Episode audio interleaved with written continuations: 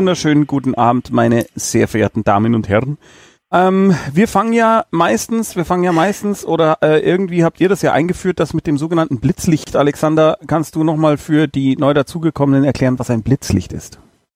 Blitzlicht ist eine Methodik, die in äh, Unternehmen inzwischen angewendet wird, aber auch immer aus der äh, oder aus der Gruppenpsychotherapie auch gerne genommen wird, ähm, wo man seinen aktuellen emotionalen Zustand beschreibt und das ist immer ein wenig mehr, als wenn man sagen würde, mir geht es gut oder mir geht es schlecht, mhm. sondern das soll so einen kleinen äh, Einblick in das Innere äh, des Menschen geben, damit andere auch besser auf ihn reagieren können. Na dann fang doch mal an. Soll ich anfangen? Ja. Ähm, wir haben gestern einen Meilenstein äh, erledigt, über den ich leider noch nicht offiziell reden kann, aber wir haben einen Meilenstein erledigt, äh, Alexa und ich, der uns ähm, bewegt hat die letzten Wochen und Monate und jetzt sind wir sehr froh. Das heißt, ich bin im Grunde genommen erleichtert. Ich habe auch Dienstag und Mittwoch Urlaub gehabt, wo ich mich dann, also Urlaub im Büro, konnte mich dann um andere Sachen kümmern. Deswegen ist der Meilenstein fertig und äh, fühle mich gerade sehr entspannt und freue mich auf den heutigen Abend und bin eigentlich sehr, sehr gut drauf. Tariasu schreibt, wann es Meilenstein-Untersetzer gibt. Diesen Gag erklären wir jetzt einfach Hinkelstein, nicht. das Wort Hinkelstein. Ja, das muss es als nächstes geben. Sophia, wie ist denn dein Blitzlicht? Ähm, ich weiß gar nicht so genau. Also äh, heute, ich war heute aus mir unerfindlichen Gründen zwischendurch wahnsinnig genervt und gestresst und das hat sich aber inzwischen Gott sei Dank wieder gelegt. Insgesamt geht's mir gut. Ich habe mich jetzt auch ich, den ganzen Tag auf diese Sendung gefreut. Ich habe das Gefühl, die letzte Sendung ist irgendwie zwei Jahre her und ähm, ich schlafe in letzter Zeit deutlich, deutlich besser und ähm, das ist sehr erleichternd für mich und äh, ist ein ganz neues Lebensgefühl, wenn man nicht immer müde ist. Insofern geht es mir auch gut. Anstatt dass jetzt der Moderator auch noch seine Blitzlichter vor, äh, vorträgt, würde ich gerne welche von hier aus dem Chat vorlesen. Das ist eigentlich nicht okay, aber da ja. wollen wir heute mal ein Auge zu drücken. Außerdem ist meins, immer, meins ja. ist eh immer gleich. also, Ur Cat Blues, Blitzlicht, Urlaub for the Win, unaufgeräumtes, ungeräumtes Whiskyzimmer for the Win. Okay. Stricken for the Win. Äh, Dorophobia, mir geht's großartig. Wenn Wild Mix live ist, bin ich instant entspannt, egal wie der Tag war. Ui. Das ist schön. Sollte White Mikes auf Rezept geben übrigens. ja. ja. So, und der Elwood schreibt, mein Blitzlicht. Mir geht's relativ gut, da ich herausgefunden habe, dass es heutzutage nicht mehr so kompliziert ist, 35 Millimeter Nitrofilm zu digitalisieren. Hintergrund, ich habe zwei alte Rollen, die ich für ein Projekt brauche. Da freue ich mich so für dich, das kann ich dir gar nicht sagen. Na, wobei, Nitrofilm, äh, Vorsicht, der brennt leicht. Ähm, Antifa ist Handarbeit. Mir geht's super, da ich heute die Info, Info, die Info vom Impfzentrum bekommen habe, dass ich jetzt einen Termin vereinbaren kann. Yippie. Darauf ein feines Super. Gläschen Art, Artbeck? Heißt das so? Artbeck? Artbeck ist ein Whisky, ja. Ah, okay. Ähm, Reading Cookie. Mein Blitzlicht ist relativ entspannt. Ich habe wieder das Stricken angefangen. Das macht viel Spaß. Spessart Mart, mein Tag war anstrengend. Ich bin etwas länger dissoziiert. Es fehlen drei Stunden. Was ist dissoziieren? Frag, äh, schreib mal rein, ob wir das erklären sollen, ob das alle ja, wissen okay, sollen, gut. was das heißt. Ah, okay. Hoffentlich ist, geht's dir besser. Ah, okay, verstehe. Leicht schräg, hab Pizza bestellt für alle am Telefon und mich freiwillig dazu gemeldet, inklusive Sonderwünsche. Also grandios. würde ich nie machen. Oh je, oh je. Oh, würde ich nie machen. Ich hasse es so sehr, so sehr. TK Scharf, hallo. Allgemein am Nölen meine Abteilung wird outgesourced, aber mein Job ist sicher. Sehr gut. Aber es nervt, dass es mir eigentlich zu gut geht, um zu maulen. Es nervt. es das nervt. Du hast bestimmt trotzdem irgendwie Grund zu maulen, bin ich mir ganz sicher. Es nervt. Der alte Juristenspruch, ich habe nichts zu klagen. Gesund, Dach immer im Kopf, genug essen. Das finde ich aber wirklich toll, dass du das so sagst. Dass du das, oder dass du das reflektierst, finde ja, dass du sagst, ich bin gesund, ich habe ein Dach über dem Kopf und ich habe genug zu essen. Tatsächlich ist es so. So, oh, das sind aber viele. Äh, äh, leider momentan in einer Mischung aus Trauer und Überforderung, der Halbjurist. Freue mich auf diese unglaublich schöne Sendung und euch die liebste Community dieses Internets. Da hat er recht. Und ich wüsste doch gar nicht, dir, welches. Ähm, gute Besserung bei was auch immer. Oh, Scaramouche 1989 schreibt, danke, dass ihr mir mit dem Format die Angst vor dem Psychiater genommen habt. Bei Psychologen bekam ich keine Termine. Heute hatte ich erste Sitzung beim Psychiater und fand es gut. Ich nehme jetzt Antidepressiva. Es geht jetzt hoffentlich aufwärts. Super. Super. Viel Erfolg, viel Glück. Das Sehr ist schön. toll. Sehr gut. Okay, äh, lasst uns, äh, es sind viele schöne Blitzlichter, lest die bitte noch. Äh, dann im Nachgang, liebe Diepepsichs. Ähm, wir bauen Klemmstein, Klemmbaustein-Murmelbahn. So, ähm, dann schauen wir mal nach den ersten. Nach den Muss ersten. mal erklären, dass man dir die Fragen, dass man dich quasi anschaut. Achso, ja genau. Wenn ihr Fragen habt an die beiden Psychologen, dann bitte markiert mich, Herr Tommy Krabweis, in der Frage. Äh, oh, sehr, sehr viele Blitzlichter. Das finde ich aber schön, ja, dass super. ihr da so mitmacht und das einfach super. mal rausballert. Ja. Finde ich super. Super, super, super. Tommy Krabweis, was Allgemeines, schreibt M. Wehchen. Kann, oh, das ist ja anspruchsvoll, kann Vandalismus im öffentlichen Raum etwas mit gefühlt fehlender Wirkmächtigkeit zu tun haben? Also mit Vandalismus meine ich sowas wie zerstörte Haltestellen, Häuschen, Sandburgen anderer zertreten oder Essensverpackungen nicht in die Papierkörbe werfen. Ob das was mit gefühlt fehlender Wirkmächtigkeit zu tun hat, finde ich eine interessante Frage, habe ich noch nie in meinem Leben drüber nachgedacht, muss ich Gott sei Dank auch nicht. Könnt, kann da jemand von euch beiden was dazu sagen? Also ich, das ist ja eine geschlossene Frage, auf die ich jetzt natürlich lächelnd antworten könnte mit Ja. ja. genau. Nächste Frage bitte. Ja, aber um es vielleicht mit drei Sätzen mehr zu beschreiben, ja, ja, kann natürlich sein, aber ähm, also klar, wenn du das Gefühl hast, du kannst dich nicht selber verwirklichen, du hast keine ähm, Selbstwirksamkeit, ähm, du hast gar keine Kontrolle über dein Leben, du kannst, du, du wirst immer dominiert von Menschen und, und Zuständen um dich herum, dann kann das schon dazu führen, dass man mal sagt, wenn ich jetzt so einen Mülleimer umtrete, dann habe ich jetzt mal Macht ausgeübt und äh, konnte was dominieren.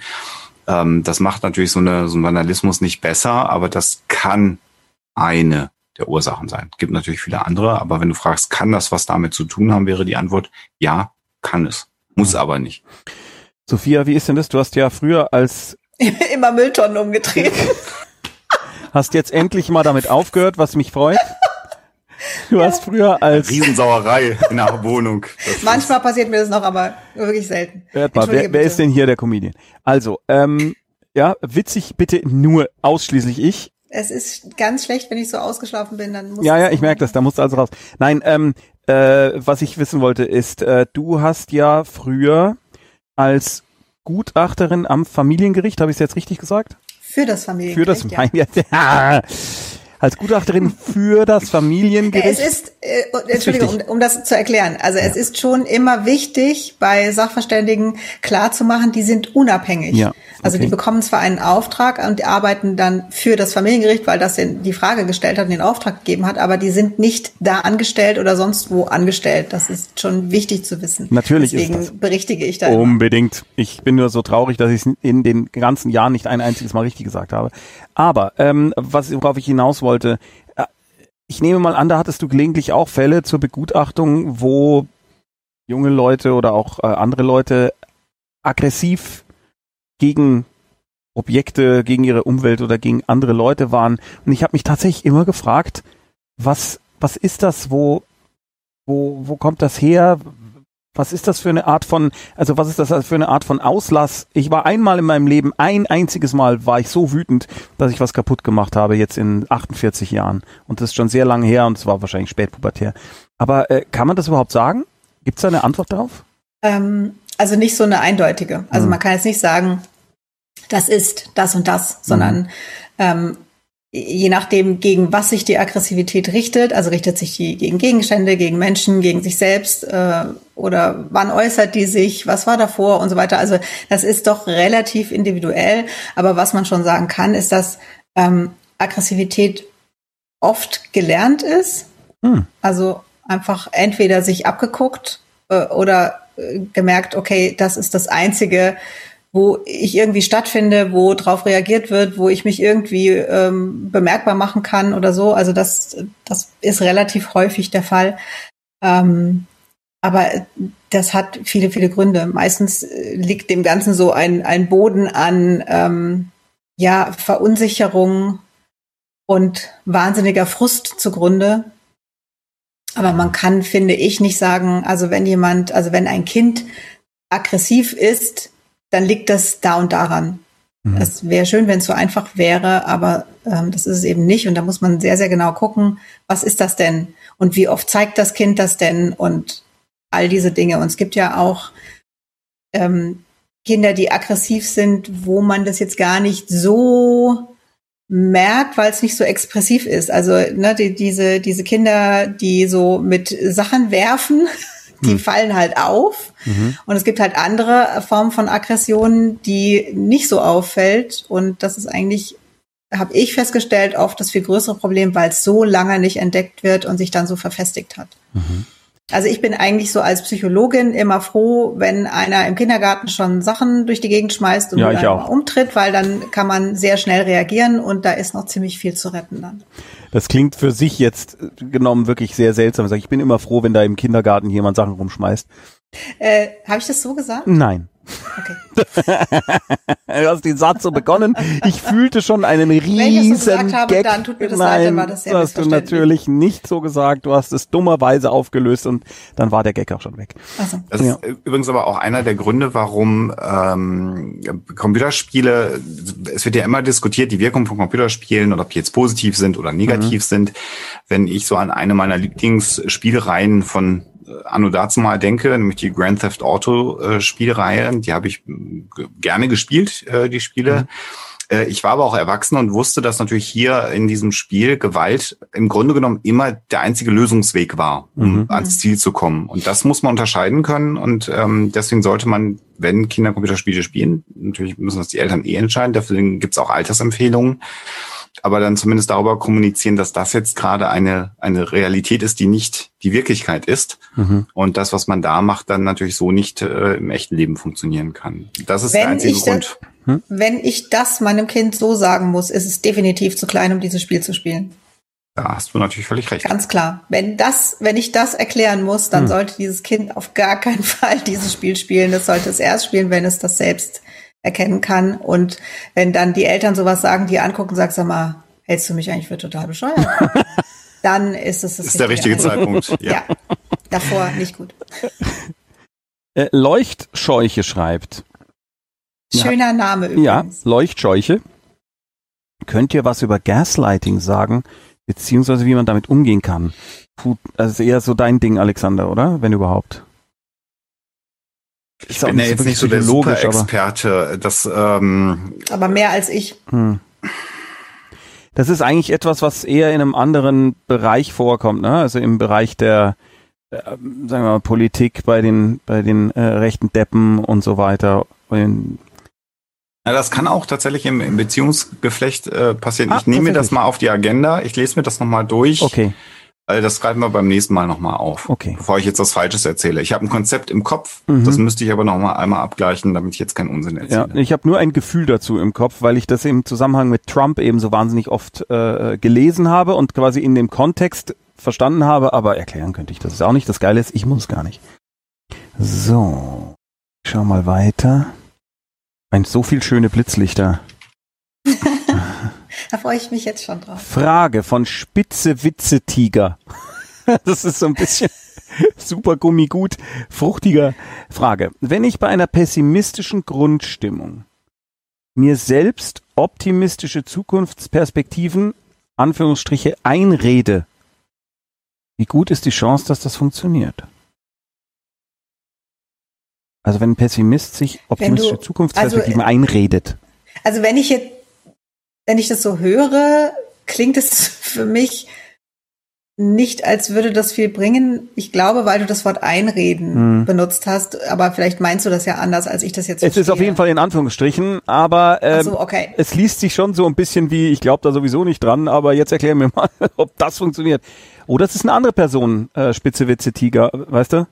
Ein, ja. Ist es jemand anders und du willst einen Rat, wie du Nein. jetzt Nee? Naja, also im Grunde genommen hängt das erstmal davon ab, wie stark diese pessimistische Grundstimmung ist, ob das überhaupt mhm. wirken kann.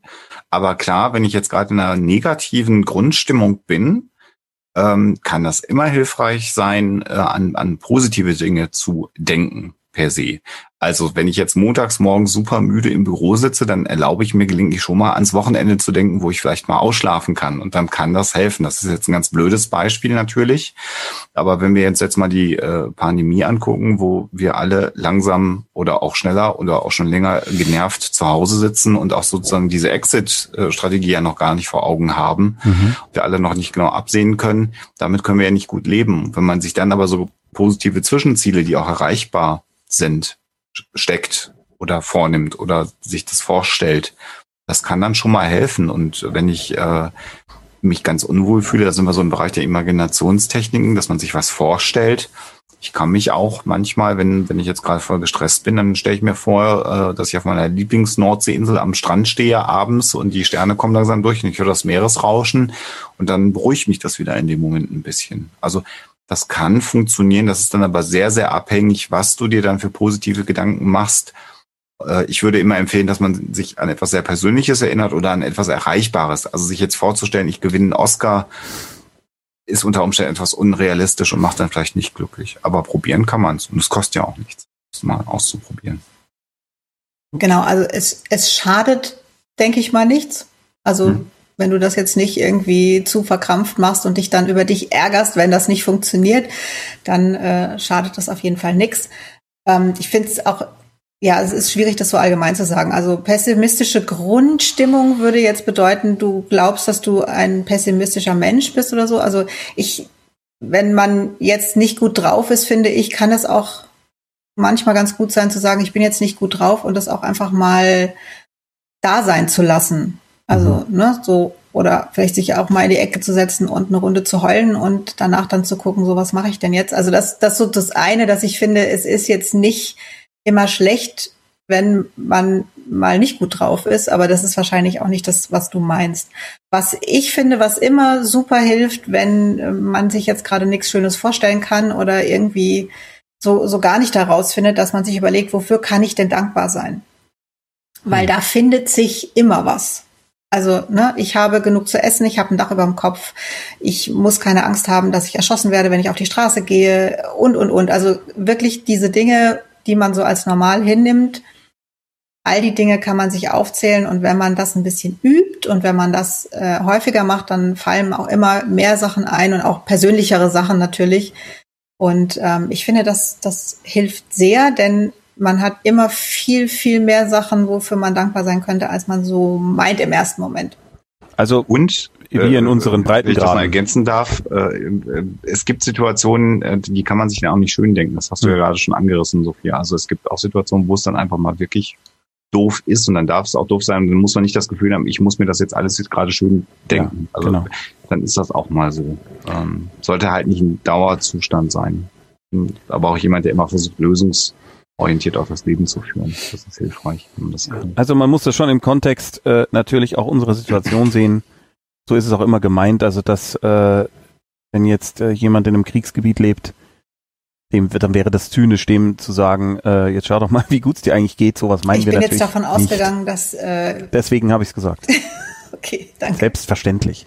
Ja, ja nur weil wenn du gerade deinen Job verloren hast, ja. weil dein weil dein Laden zugemacht hat, dein Betrieb kaputt gemacht hat oder du insolvent ja. bist und so, jetzt zu sagen, hurra, ich habe kein Geld mehr, äh, das ist halt auch Unsinn. Also ja klar, natürlich kann man dann, äh, es ist legitim, sich schlecht zu fühlen, man kann aber dann trotzdem sagen, Gott sei Dank bin ich gesund.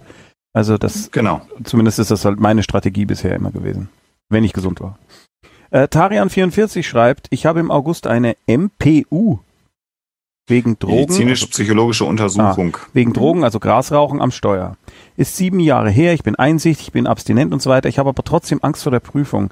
Es würde mich interessieren, ob die beiden, damit seid ihr gemeint, zum Thema MPU etwas aus dem Nähkästchen plaudern könnten. Von euren MPUs oder so. Ähm, da weißt du wahrscheinlich mehr, Alexander. Ne? Also ich, ich kann mich erinnern, dass wir an der Uni so äh, Kram gemacht haben, aber das ist sehr, sehr lange her. Ich glaube, da bin ich jetzt nicht hilfreich. Also der wichtigste Tipp, den ich dir geben kann, ist, dass du authentisch bist und dass äh, du auch im Grunde genommen gelernt hast, dass man unter Substanzeinfluss erstmal kein Fahrzeug führen sollte. Ähm, und das solltest du auch dann so vermitteln, äh, einen richtigen Trip, äh, Trick Richtigen gibt's Trip finde ich wenn einen sehr lustigen Versprecher. wenn du, wenn du dann nämlich eine Rolle spielst, dann kommt das unter Umständen auch genauso Mhm. rüber, dass du eben nicht authentisch bist und das kann dann eher problematisch sein. Das heißt, wenn du so ein äh, Drehbuch da abspulst, ähm, ist das mal eher weniger Sinn, sondern wenn du sagst, es ist jetzt viele Jahre her, dass du vielleicht auch mh, einfach mal sagst, was damals der Auslöser war und warum es jetzt nicht mehr äh, in deiner Lebenssituation ist, das würde ich dir äh, empfehlen. Und ein Geheimrezept gibt's halt nicht. Das ist so. Mhm. Und ich hoffe, dass du aus dieser äh, Tatsache was gelernt hast für dich. Weil das ist definitiv. halt problematisch. Es gibt ja genügend Untersuchungen. Also Cannabiskonsum, da kann man sehr lange drüber diskutieren, aber man hat ja eine ausführliche Versuchsreihe verschiedene gemacht mit Piloten in Flugsimulatoren und die haben schon deutliche Beeinträchtigungen dann gehabt, wenn sie äh, kritische Situationen präsentiert bekommen haben in Simulatoren. Das heißt, wenn man ein Fahrzeug führt, sollte man es halt bleiben lassen. Das, das habe ich aber, Aber auch so Einsicht hat verstanden. er ja schon Ja, gesagt, dass er das Deswegen. ich Lohnt sich trotzdem. Für die Allgemeinheit. Lohnt Genau. sich trotzdem, das nochmal zu sagen. Ja, also ich glaube, ähm, so wie sich das anhört, musst du da keine Sorge haben, denn ich auch. Äh, es- du kannst auch, wenn du sehr nervös bist, dann kannst du das auch sagen. Dann kannst du sagen, ich bin jetzt total nervös, weil da, hängt natürlich auch eine Menge von ab und ähm, ich, ich weiß jetzt eigentlich gar nicht genau warum, weil ich sehe es ja ein und es Mhm. ist auch alles gut, aber ich bin jetzt halt nervös. Das kann man auch einfach ansprechen. Ich möchte noch tatsächlich ein schönes Blitzlicht vortragen. Ein kurzes Medusa May 86 schreibt, seid totgequatscht. Also dem Format von Sophia von, war das letzte oder vorletzte Woche? Hm, Letzte Woche. letzte Woche, habe ich mir vorgenommen, das Weinen nicht mehr versuchen zu verschieben, nicht mehr zu verschieben zu versuchen. Das gelingt mir immer noch, das gelingt mir immer noch und ich bin sehr dankbar dafür. Oder es klingt immer noch nach, ich, ich kann es nicht so richtig dechiffrieren. Auf jeden Fall, offensichtlich ist das gut und tut Das freut mich Medusa. May gut und das äh, finde ich Sehr ganz schön. toll. Super. Ähm, kann Sophia, Miss Procrastinate, kann Sophia ein bisschen was zu den offenen Supervisionsgruppen erzählen, die sie heute der Annika empfohlen hat? Ich kannte die bisher nur berufsgruppenbezogen, speziell im pädagogischen und medizinischen Bereich. Also, Ich habe Annika? keine offenen Supervisionsgruppen empfohlen, sondern ich habe Huch. Was ist denn da Huch. passiert? Alexander. Hallo! Du bist ja gar nicht bei, du bist ja gar nicht bei uns Oh im nein. Wohnzimmer. Wo bist du denn? Hä? Was? Wo Sieht bin ich? lustig aus so. Hallo. Ah, ah. Weg, wieder da. Weg, Ich, wieder da. ich habe keine Ahnung, was der Zoom gerade gemacht hat. Okay. Das, das macht gar keinen Sinn. Ganze Illusion am. Ja, schade. Ähm, Supervisionsgruppen. Nein, ich habe keine bestimmten irgendwie gearteten Supervisionsgruppen empfohlen, sondern ähm, habe gesagt, Supervisionsgruppen sind sehr hilfreich und Hm. ähm, natürlich kann sich jeder irgendwie eine Supervisionsgruppe zusammenstellen. Also du kannst, äh, egal wie, in dem Bereich, in dem du tätig bist, ähm, sagen, ich suche mir noch ein, zwei, fünf Menschen, die in einem ähnlich gearteten Bereich tätig sind. Es muss ja nicht genau der gleiche sein. Und entweder ähm, machen wir dann zusammen eine Supervisionsgruppe, wenn die Leute ähm, reflektiert genug sind, oder ich suche mir jemanden, der diese Supervisionsgruppe leitet und äh, dann Mhm. kannst du in jedem Bereich eine Supervisionsgruppe haben. Okay.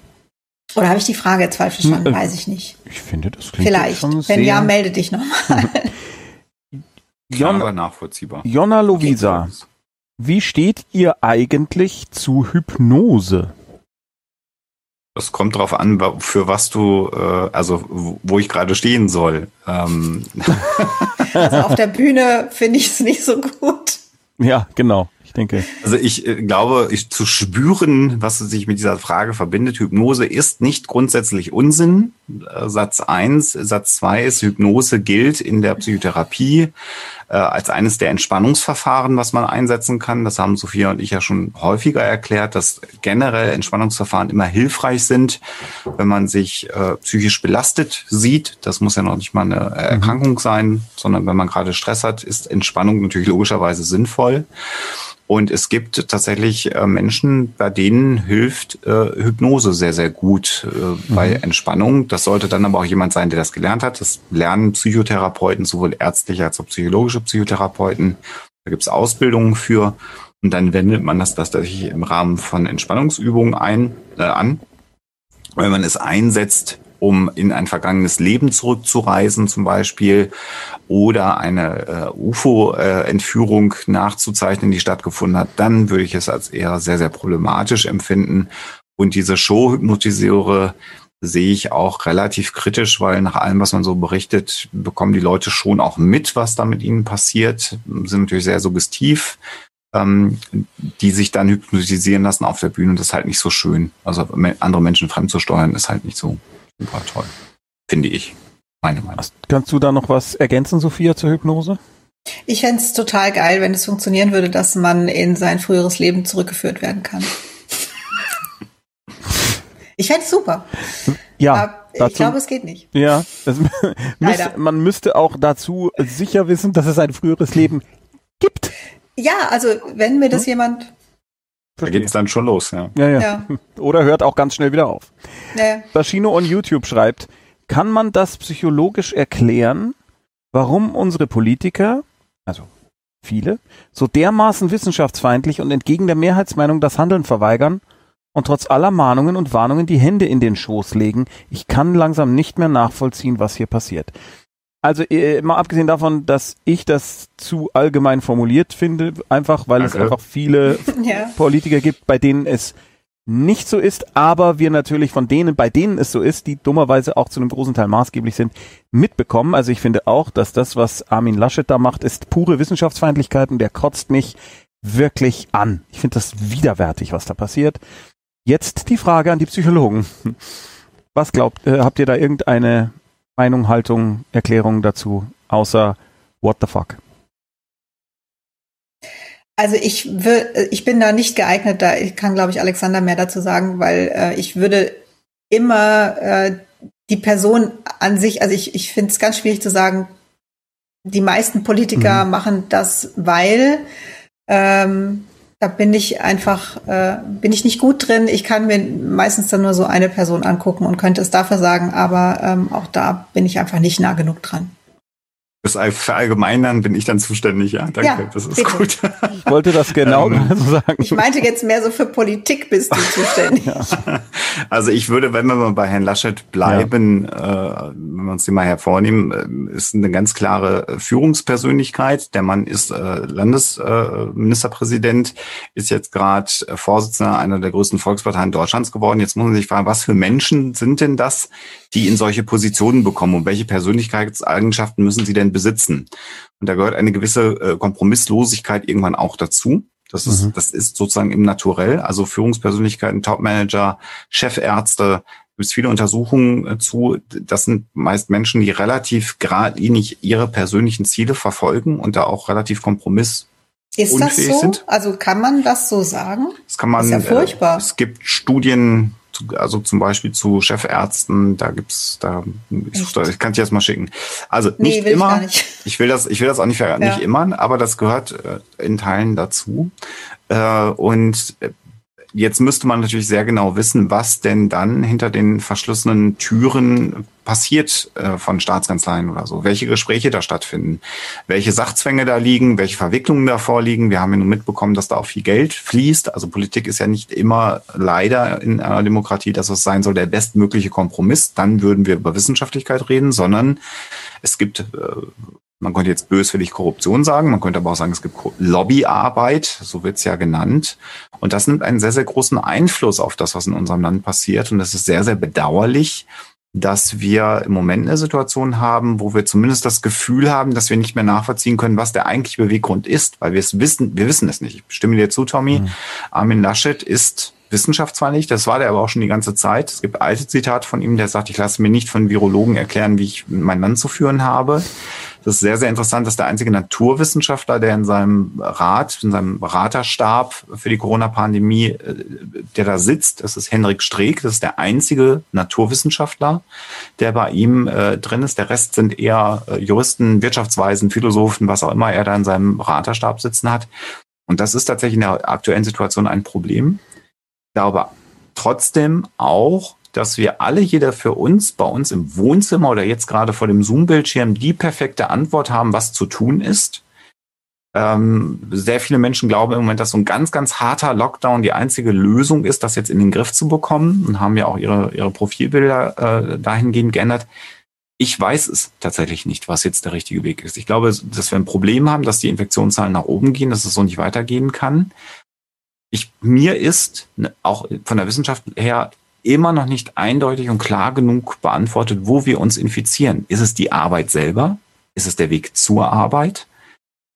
Wenn es die Arbeit ist, in, unter welchen Arbeitssituationen? Wir haben immer Büros vor Augen, wo man alle sagen, lieber Homeoffice. Es gibt Menschen, die stehen in Werkhallen, in Produktionsabteilungen, die können nicht Homeoffice machen. Wie sieht die Infektion? Also das, da, da merkt man schon wieder, wie kompliziert es ist. Und wir sitzen jetzt hier. Ich kann sagen, ich alle nach Hause. Ich arbeite auch von zu Hause. ist total einfach. Das heißt, die Lage ist einfach sehr, sehr komplex. Und genauso komplex wie die Realität gerade ist, ist das, was Politiker angeht. Aber am Ende bei uns allen, weil wir müde sind, weil wir wollen, dass es anders ist und weil wir, was ja großartig ist, sehr viel Vertrauen in die Wissenschaft legen und die Wissenschaft sehr lange, sehr gute Prognosen macht. Wenn man auf Herrn Drosten hört, was der so erzählt hat, der hat eigentlich immer recht gehabt mit dem, was er gesagt hat. Und wenn er was nicht sagen konnte, hat er gesagt, das kann ich gerade nicht beantworten, weil ich die Informationen nicht habe oder da gibt es noch keine Studien zu. Im Dann Gegensatz zu Herrn Streeck zum Beispiel. Und äh, anders als Herr Streeck. Und solchen Menschen würde man vertrauen. Zeitgleich weiß man aber auch und hat man auch gehört, wenn man ehrlich ist, dass so jemand wie Herr Drosten immer gesagt hat, ich bin aber auch froh, dass ich kein Politiker bin. Ich mhm. möchte keine Entscheidung treffen. Ich bin Virologe. Ich kann aus meiner Sicht die Dinge beschreiben. Entscheidungen müssen andere Menschen treffen. Und ähm, jetzt habe ich sehr viel geredet und am Ende kommt einfach was, nein, das kann man nicht verallgemeinern, das kann man nicht beschreiben, aber wir sind in einer hyperkomplexen Lage, das habe ich schon häufiger gesagt, und wir wollen es dann einfach haben. Eine einfache Erklärung wäre, die sind alle wissenschaftsfeindlich. Generell müssen wir auch bei unseren Politikern mehr Wissenschafts Freundlichkeit wäre das falsche mhm. Wort. Also Vertrauen, wie auch mhm. immer. Also äh, Beachten von Wissenschaft vielleicht. Und das zieht sich scheinbar durch alle Parteien. Also ne, es gab viele Stimmen, die gesagt haben, die Grünen kannst du nicht wählen, weil die wollen immer noch Homöopathie. Aber jetzt gerade erleben wir auch bei den großen Volksparteien Probleme. Wir haben eine äh, Sarah Wagenknecht bei der Linken, die quasi schon fast in der Querfront rechts sich bewegt in ihren Aussagen man kann es halt nicht verallgemeinern, man kann es auch gar nicht aufs Parteibuch schreiben. Trotz, trotzdem verstehe ich absolut äh, äh, äh, die grundsätzliche Stoßrichtung der Frage. Denn ja. das, was draußen ankommt, ist was anderes. Ist tatsächlich, ja. Das ist tatsächlich, dass man sagt, sag mal, warum hört ihr denn nicht zu? Wir haben ein Corona-Update am Dienstag. Da sprechen wir darüber. Sehr wohl. Ähm, Alatariel schreibt, ich habe heute eine interessante Podcast-Folge zum Thema disso dissoziative Persönlichkeitsstörung gehört, also gespaltene Persönlichkeit landläufig. Darin hat die interviewte Person von sich und den zu zurzeit 80 weiteren Persönlichkeiten erzählt. Das fand ich auf eine Art total faszinierend, was das Gehirn leisten kann als Traumabewältigung. Haben unsere Psychologen Erfahrungen mit solchen Fällen? Nein. Ich habe das nur während meines Studiums gelernt. Ich habe ja nicht in der Psychiatrie gearbeitet, deswegen nein. Mhm. Also ich hatte äh, leider in einer meiner ersten Begutachtungen äh, jemand, das war aber keine dissoziative Persönlichkeitsstörung, sondern das war jemand mit Halluzinationen und das war für mich schon verstörend genug, weil ich nicht damit gerechnet hatte. aber ja. nein, ich habe da nicht genug Ahnung dazu. Äh, und bei mir wäre die Antwort, nein, ich habe keine persönlichen Erfahrungen, aber man sollte sehr, sehr vorsichtig sein, mhm. ob tatsächlich jemand 80 Persönlichkeiten in sich trägt ähm, wenn wir jetzt Lydia Benecke hier dabei hätten, wir haben ja oft auch in dieser Satanic Panic diskutieren wir über diese dissoziativen Persönlichkeiten, Menschen, die dann von diesen Ritual äh, ähm, Übergriffen berichten. Das sind ja auch häufig Menschen, die dann acht, neun Persönlichkeiten haben, die darüber berichten. Da sollte man sehr, sehr vorsichtig sein. Echte Fälle von dissoziativen Persönlichkeitsstörungen und dann sind es vielleicht auch zwei oder drei Persönlichkeiten, das ist schon sehr viel, sind sehr, sehr, sehr, sehr selten. Ähm, und ich habe bei, ich kenne YouTube-Videos, ich schaue mir die immer wieder an. Ähm, ich habe da keine Erfahrung, ich sage das nochmal, meine persönliche Meinung ist häufig, dass ich den Eindruck habe, dass das nicht, wie soll ich sagen, dass das Problem was anderes als eine dissoziative Persönlichkeitsstörung ist. Das hast du sehr schön Das ist sehr, sehr clever gesagt. ja. ja, nämlich, ja. Egal. Da, ja. Wir wissen es nicht. Ich kann's, ich kann's sagen, ich bin kein Psychologe. Ich glaube, die wollen einfach nur YouTube. Aber gut. also ich habe äh, tatsächlich ein Video, was die Lydia mal bei uns intern geteilt hatte, wo sie gesagt hat, schaut euch die an. Diese Frau, die sich da hinsetzt und dann irgendwie 10 oder 20 verschiedene Leute zu sein scheint, das ist nicht so. Da leben keine 20 Menschen in dieser Frau. Definitiv nicht. Und sie konnte es auch Das gut ist auch- begründen. Also, das, Also- unser Gehirn ist auch darauf gar nicht ausgelegt. Also eine, eine klassische Traumabewältigungsstrategie, also tatsächlich, ist eher ein maximales Verdrängen. Das ist viel, viel häufiger. Also schwerste Missbrauchsopfer Mhm. sind in der Lage, und das finde ich viel beachtlicher, das komplett aus ihrer Biografie zu streichen, streichen erstmal.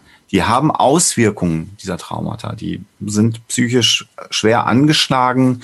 Über kurz oder lang ist es meist so glücklicherweise, dass sie dann doch irgendwann in eine Therapie geraten. Dann irgendwann in dieser Therapie tritt es dann plötzlich wieder zutage und dann ist es plötzlich da und war unter Umständen zehn Jahre lang nicht da, 20 Jahre lang nicht da. Das finde ich absolut beeindruckend, dass das Gehirn das abschalten kann als Überlebensstrategie zu sagen, das, das kann ich jetzt einfach gar nicht mehr zulassen.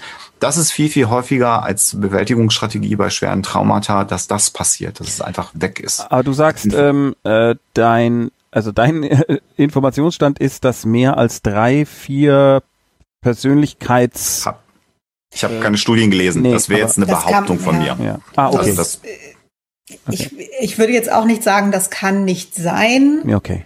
Ich halte es aber für sehr, sehr unwahrscheinlich, dass jemand 80 verschiedene Persönlichkeiten hat. Also davon habe ich noch nie gehört. Ähm, ich wüsste auch gar nicht, wie will man die denn zählen.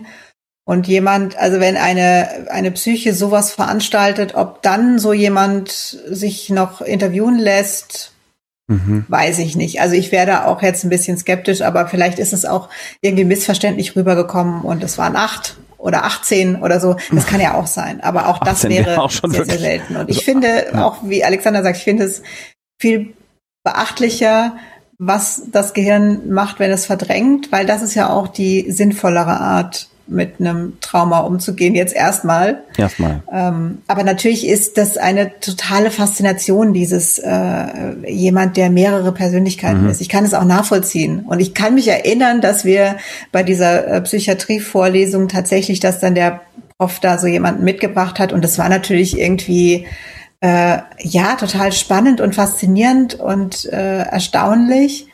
Aber wie Alexander sagt, das ist halt super, super selten und es ist auch ähm, nicht schön. Also Ja. Also nicht die, die positive Art von faszinierend, ja. Und, und ein großes Problem dabei ist ja auch, dass äh, in diesen Videos, im Grunde genommen, da gibt es ja eine ganze Reihe davon, ich habe mir ja auch eine Zeit lang angehört, im Grunde genommen der Tenor ist, ich darf so sein und ich möchte so sein. Und das hat alles eine Daseinsberechtigung und ich muss jetzt so akzeptiert werden, als, als das hast du jetzt überspitzt, multiple Persönlichkeit ist nicht der richtige Begriff. Und das ist aber auch äh, im Grunde genommen keine, keine vernünftige Bewältigungsstrategie. Also da, da, da muss ich, wenn ich Therapeut wäre, immer sagen, das ist jetzt eigentlich nicht der richtige Weg, sondern der richtige Weg wäre zu sagen, wie, äh, wo kommt's her? Wie können wir dir helfen? Äh, Und ob jetzt das Zulassen von ständig anderen Persönlichkeiten die beste Bewältigungsstrategie ist, würde ich mal dahingestellt lassen, aus meiner Warte. Okay. Was sind denn das für Videos? Also ist das, sind das äh, Interviews mit den Patienten? YouTuber. Oder? Nein, es sind YouTuber. Sind Die haben eigene YouTuber, YouTube-Kanäle und berichten dann aus ihrem Leben mit ihren dissoziativen Persönlichkeiten. genau, und teilweise dann auch so äh, in Schnitten, dann plötzlich ganz anders geschminkt, anders angezogen und so weiter. Mhm. Äh, ja. Okay. Ja, genau. Also äh, ich als Medienmensch, der ich sowieso gar nichts glaube, werde da immer sehr, äh, bin da sehr skeptisch, aber vielleicht skeptischer, als man sein müsste. Ich weiß nicht. Ich weiß sowieso nichts. Jona Lovisa. Bei mir auf der Arbeit begleitet die ungelernte Praktikantin Menschen mit Angstzuständen bei Expositionen. Ich weiß nicht, was ich davon halten soll. Was? Ja. Können auch Bei nicht dir auf der Arbeit? können auch Nicht-ExpertInnen Expos begleiten. Was ist eine Exposition erstmal? Kamera unscharf. Äh, Ja. die Exposition ist, ist, das wäre, wenn jemand Angst vor Menschen Massen Mach hat noch oder mal, vor- nein, mach erstmal noch Mach mal mal den. deine Kamera. Ja. Ich, Deine Augen werden schwer. Da könnte man bestimmt auch eine Therapieform machen. Alexander mit der gebenden Hand. Ja. Jawohl, und perfekt. Ah. Nicht schlecht. ähm, Exposition. Exposition ist äh, lateinisches Wort aus, aus, aussetzen, im Grunde genommen aussetzen, sich der Angst aussetzen. Das kann die Höhenangst sein, das kann die Angst vor Spinnen sein, das kann die Angst vor Menschenmassen sein, Agoraphobie, äh, ne? also dass man raus, nicht mehr rausgehen möchte, weil man Angst vor Menschenmassen hat. Das kommt jetzt drauf an. Also welcher Kontext das ist. Also normalerweise sollte ein Therapeut jemanden nicht bei einer Exposition vom Praktikanten durch die Gegend äh, begleiten das, lassen. Das ist ja eine Therapieform und insofern sollte der Therapeut da dabei sein. Das, also, das klingt sehr, sehr seltsam. Jetzt könnte ich mir höchstens vorstellen, dass er, also dass vielleicht ein Therapeut dabei war, und dann so als Haus, also ne, keine Ahnung, mit dem Aufzug fahren. Entschuldige, ja, aber hier die steht Hausaufgabe ist jetzt etwas, was viel viel einfacher ist, in einen Raum hineingehen und die Tür zu machen, wo jetzt überhaupt nicht großartig irgendwelche Reaktionen zu erwarten sind, einfach zum nochmal Erfolgserlebnis haben da könnte ich mir jetzt vorstellen, dass man das vielleicht von jemandem begleiten lässt, aber es klingt zumindest erstmal, als wäre es nicht besonders seriös. es klingt oder gar nicht warte, nach ganz kurz oder am Ende einer Therapie. Also weil mhm. es dann ja auch am Ende wichtig ist, dass du lernst, dass ich jetzt diese Situation nicht aushalte, weil mein Therapeut immer dabei mir ist. Dann das heißt, das ich kann dann nur auf dem Fernsehturm hochfahren, wenn ich das mit meinem ja. Therapeuten mache, sonst mhm. nicht.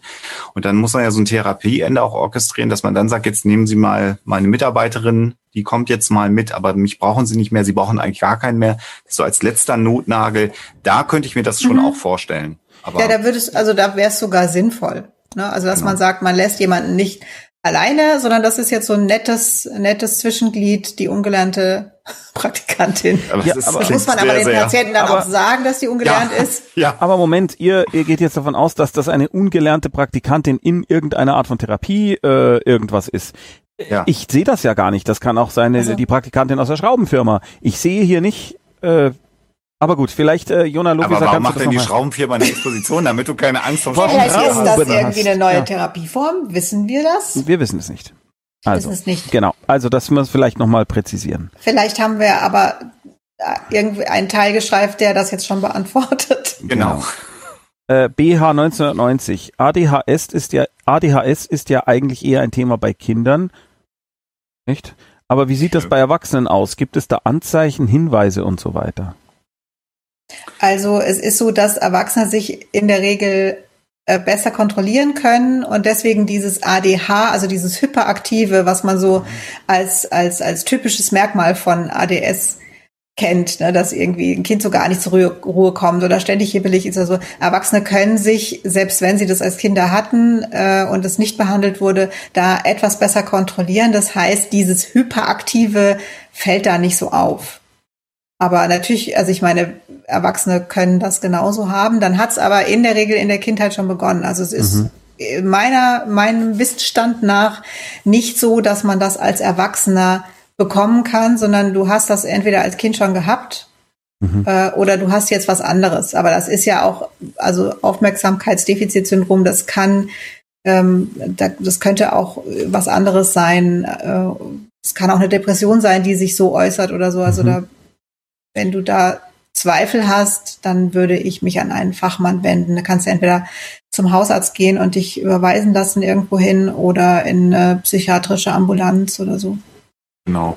Und äh, ich wollte nur sagen, dass ich äh, in meinem Bekanntenkreis ein bisschen älter als ich sogar auch ähm, Personen kenne, bei denen das dann sehr spät im Leben diagnostiziert worden ist erst mhm. und dann tatsächlich mit Medikationen und sagen wir mal leichten begleitenden Therapie, Gesprächstherapie äh, einfach geholfen wurde. Also das waren wow. Mhm. Also erfolgreiche Geschäftsleute sowieso schon, mhm. sowieso schon, aber waren immer sehr angestrengt, wenn sie gearbeitet haben und haben dann äh, die Diagnose bekommen, dass sie an ADS offensichtlich seit Kindheit schon leiden, dass das Leben deswegen wahrscheinlich auch immer ein bisschen schwieriger war. Und jetzt mit einer äh, therapeutischen Begleitung geht's denen deutlich besser und sie sind sehr froh, dass sie dann auch im hohen Lebensalter, also wirklich so an die 50 dran unter Umständen, das aber noch diagnostiziert bekommen haben, weil sie das dann irgendwann mal gemacht haben, was Sophia beschrieben hat. Mal in eine, es gibt ADHS-Ambulanzen, da gibt's, mhm. wir haben das mal im Discord, glaube ich, schon mal aufgerollt gehabt, mhm, das Thema, glaube, wo man sich da melden kann. Da ist auch ein Link irgendwo. Genau, und ähm, das kann Sinn machen, dass man da mal hinschaut. Auf jeden Fall einfach überprüfen lassen, wenn man das Gefühl hat, man könnte das haben. Mhm. Aber es ist ja Wahnsinn, was da deine Bekannten, also ich meine, was, was für eine Leistung. Ja, toller das, Typ. Das zu oh, schaffen. Soll ich das Geschlecht verraten? Ja. Macht nichts. Äh, meinen Respekt. Wow. Mhm. Ja, finde ich auch. Die Jona Lovisa schrieb gerade, es ist tatsächlich eine studentische Praktikantin und ich finde es auch sehr seltsam. Moment, jetzt muss man aber aufpassen. studentische Praktikantin also, von einem äh, von der Psychologie was? Also ich habe ich hab tatsächlich in einer, in einer ähm, ähm, psychosomatischen Fachklinik ah. nach meinem Grundstudium im äh, klinischen Schwerpunkt tatsächlich als Co-Therapeut in dieser Klinik gearbeitet und habe da auch gewisse Aufgaben mit übernommen. Also in dem Fall war ich jetzt natürlich nicht auf einem Team mit Angststörungen, sondern war auf einem Team mit essgestörten PatientInnen und da habe ich Essprotokolle mit denen geführt. Ich habe auch am Wochenende ähm, dann Wochenenddienst geschoben, habe erste Kriseninterventionen gemacht. Mhm ähm, da war natürlich dann entweder immer äh, ärztliche oder psychotherapeutisches äh, Personal on call im Hintergrund natürlich, dass da nichts passiert. Ich war nie alleine, ganz alleine, mhm. aber so Dinge wie ähm, äh, Essprotokolle jeden Tag mit den äh, PatientInnen führen und solche Dinge, das habe ich dann schon auch als Student okay. gemacht. Allerdings dann, wie gesagt, damals äh, andere Studienformen noch nach dem Vordiplom. Das heißt, da habe ich schon drei oder vier Jahre studiert, hatte einen mhm. klinischen Schwerpunkt und dann wird durchaus, wenn man da sich äh, dem Bereich qualifizieren will, ist das eigentlich nicht ungewöhnlich. Das sollte aber dann keine Erstsemester Psychologiestudentin sein, die auf der ersten Exposition mit jemandem, der Agoraphobie hat, dann in die volle Berliner U-Bahn steigt. Das wäre dann sehr, sehr merkwürdig. Okay. Ähm, schauen wir mal, vielleicht kommt ja noch äh, noch eine neue Präzision, aber wir sind, wir hängen heute sehr, sehr, sehr weit hinten, was nicht euer Fehler ist, sondern meiner. Ähm, nee, es ist äh, niemandes Fehler. Ja, es ist sehr gut. schön, dass da so viele Fragen genau. Das ist das Leben. Tiensche fragt mal dazwischen, mal ganz lieb gefragt, wann kommt denn wieder totgequatscht? Das ist sehr süß. Ähm, ich habe vor, das jetzt einmal im Monat zu machen. Das heißt, es wäre in drei Wochen. In drei Wochen. Oder? Ja. So. Jetzt schauen wir mal, wo es hier weitergeht. Ähm, äh, Moment. Bleib scharf. Bleib scharf. Da kam ein Raid vor vier Stunden. Vielen Dank. Vielen Dank an Last Geek Tonight. Hobbit, der, Hobbit der Große, Dankeschön. Ich fühle mich furchtbar, weil ich vorhin am wow. Telefon ausgiebig meinen langsam dementen Großvater am Telefon angeschrien habe. Er ist krank, er will es seiner Friseurin nicht sagen, damit sie ihm die Haare schneidet. Er hat überhaupt nicht verstanden, warum ich mich aufrege. Ich telefoniere seit über einen, also einem Jahr jeden Abend mit ihm, Tod meiner Oma. Heute konnte ich nicht mehr. Da hat sich eine Menge aufgestauter Frust gelöst. Jetzt keine direkte Frage, aber falls jemand einen Rat hat. Das ist, also, wenn du seit über einem Jahr jeden Abend mit ihm telefonierst und die dann bist du natürlich da auch sehr, sehr äh, belastet. Und Demenz ist, das ist einfach schwierig und du weißt auch nicht, in welchem Stadium ist er denn jetzt gerade, inwiefern kann er dich verstehen, all das weißt du. Also wenn er, wenn du seit einem Jahr mit ihm telefonierst, dann weißt du bestimmt auch ganz, ganz viel über Demenz. Und ähm, das ist äh, für die Angehörigen auch schwierig. Das ist für dich auch schwierig und ähm, Vielleicht kannst du schauen, ob dich da irgendjemand ein bisschen entlasten kann und du vielleicht mal zwei Tage nicht telefonierst. Das kann schon eine Entspannung sein. Also ich hatte das, äh, meine Mutter war ja dement und ähm, habe auch jeden Abend mit ihr telefoniert und ähm, natürlich auch aus dem Bedürfnis heraus, mich da jeden Abend zu melden.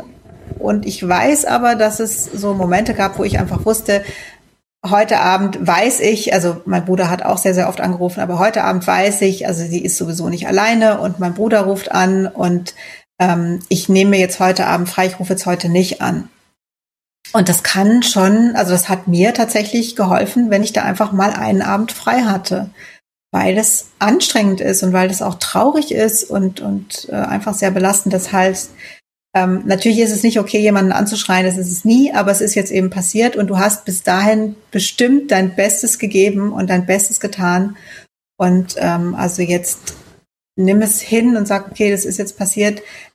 Eventuell weiß dein Großvater das gar nicht mehr. Oder wenn du jetzt so alles insgesamt anguckst, also wenn du jetzt mal so zwei Schritte zurück machst oder vielleicht auch drei und guckst dir das alles an. Deine Beziehung zu ihm und was du alles geleistet hast, was du gemacht hast. Und dann ist dieses heutige Ereignis doch relativ klein. Das ist jetzt sehr, sehr groß, weil es sehr nah war. Aber mach, versuch mal die Schritte zurückzumachen und guck dir alles an und ähm, verzeih dir da einfach. Also einfach ist es nicht, aber verzeih dir. Weil das ist jetzt halt passiert. Ah, ich liebe dich. Danke. Dich irgendwie auf eine Art auch, Alexander, aber bei meiner Frau ist nochmal was anderes. Es ist schön, dass es anders ist. Alles andere würde mir jetzt auch große Sorgen machen. Möchtest du da noch was ergänzen? Hat Sophia so wunderbar beschrieben und äh, nach, nach so langer Zeit in so schwierigen äh, Situationen kann man äh, eine gewisse Dünnhäutigkeit verstehen. Und Sophia hat es ja schon gesagt, du hast es jetzt nicht gemacht, weil du ein, ein böser Mensch bist, sondern weil du auch mit deinen Kräften am Ende bist. Das ist mhm. einfach der Punkt. Und ich finde diesen Urlaubsgedanken, das auch so zu formulieren, finde ich eine sehr, sehr schöne Idee zu sagen, ich mache heute mal zwei Tage Urlaub von meinem Dienst, von mhm. meiner Pflicht. Äh, und dann, dass das passiert ist, zeigt ja, wie dünn deine Haut ist, wie leer der Akku ist. Und der muss vielleicht mal einen Tag oder zwei Tage mal wieder aufladen. Und dann geht's auch wieder anders. Und der Großvater weiß sowieso äh, Erinnerungsvermögen hin oder her, der weiß, dass du ihn gern hast, weil sonst würdet ihr gar nicht diesen Kontakt haben. Das weiß der. Stimmt. Sonst würde er nicht rangehen. Ja, irgendwann. das stimmt. Mir ist noch eingefallen, also es gibt auf Facebook eine, wie ich finde, wirklich sehr, sehr schöne und sehr hilfreiche Gruppe äh, für Menschen mit Demenzerkrankten in der Familie. Ich glaube, dass wir die auch schon mal gepostet haben. Vielleicht bist du auch da, P, und kannst ähm, Mimbutski oder irgendwem eine Nachricht schicken. Dann könnte man das, ähm, könnte man da einen Link reinstellen. Mhm. Ansonsten äh, schau mal auf Facebook. Ich glaube, es ist eine rote Couch im, im Titelbild. Also da ist eine sehr, sehr schöne Gruppe und ähm, die anderen Gruppen sind bestimmt auch gut. Von der weiß ich eben, dass sie sehr, sehr schön ist. Ich glaube, ich finde, was? Bei Facebook muss man vorsichtig sein mit Gruppen. Äh, okay. Es sollte, wenn dann schon wirklich diese sein. Ich, äh, ich schaue, dass ich das in den Discord schreibe. Falls okay. ich das nicht tue, morgen kann mich bitte irgendjemand dran erinnern. Der nicht dann, ist. Äh, dann mache ich das. Und äh, weil ich finde, das ist wirklich hilfreich, denn da kannst du das einfach reinschreiben, genau sowas, und du mhm. wirst da äh, sofort ganz, ganz viele Kommentare bekommen von Menschen, die sagen, mir ist genau das schon passiert und ähm, mach dir keinen Kopf und so. Also da kriegst du wirklich auch viel, viel Rückhalt und ich finde, den braucht man einfach, weil es ist wirklich schwer mit einem Demenzkranken in der Familie. Nächste Frage. Mhm. Horst 123H schreibt, könnt ihr Entspannungstechniken empfehlen, die frei von Schwurbelei sind? Kann der Alexander ganz viel. Ja, äh, im Grunde genommen eigentlich alle. Also autogenes Training ist frei von Schwurbelei. Ähm, die progressive Muskelrelaxation ist frei von Schwurbel. Ähm, es gibt Imaginationstechniken verschiedener Natur, die man machen kann. Es gibt Menschen, denen hilft Meditation äh, beim Entspannen. Äh, ich, mir wurde berichtet, dass Yoga am Morgen entspannend wirken kann. Ich weiß gar nicht, von wem das äh, kommen könnte. Nicht von mir. Ähm, und ich, wir haben es ja vorhin schon einmal beschrieben, es gibt auch Menschen, denen hilft Hypnose. Das kann man halt nicht alleine machen. Das äh, ist dann nicht so einfach. Ähm, Im Grunde genommen ähm, zeigt diese breite Palette von äh, Entspannungstechniken nur eins. Man muss im Grunde genommen mal alles ausprobieren, gucken, was funktioniert für mich eingangs am besten, wo fühle ich mich am besten mit. Und dann ist es leider so, dass das nicht so funktioniert, sondern man muss das trainieren. Das klingt jetzt total doof. Entspannen, trainieren ist so ein bisschen widerläufig, aber tatsächlich ist es so, je häufiger man sich dann mit einer Technik, mit der man sich wohlfühlt, das macht, desto besser funktioniert es dann. Und es gibt äh, Menschen, die sehr, sehr gut autogenes Training äh, zum Beispiel beherrschen, die sich das ausgesucht haben die sind dann in der Lage, für fünf Minuten komplett in der Entspannung zu gehen, äh, in der Mittagspause zum Beispiel, und sind dann in fünf Minuten einmal komplett runtergefahren, haben so einen totalen Entspannungszustand erreicht und können dann weitermachen. Und es gibt eben andere, die müssen morgens eine Viertelstunde Yoga machen oder was auch immer, dann hilft ihnen das. Da, da musst du einfach ausprobieren. Bei mir sind es Klemmbausteine, aber wir hatten das Thema ja. schon. Stricken geht auch. Stricken ähm, geht, äh, Musik hören. Also da gibt's ganz viel. Eben, also, also äh, Kopfhörer aufsetzen und, und Musik hören. So neues Canceling Kopfhörer, äh, eine Viertelstunde hinlegen zu schöner Musik. Meeresraum, also you name it.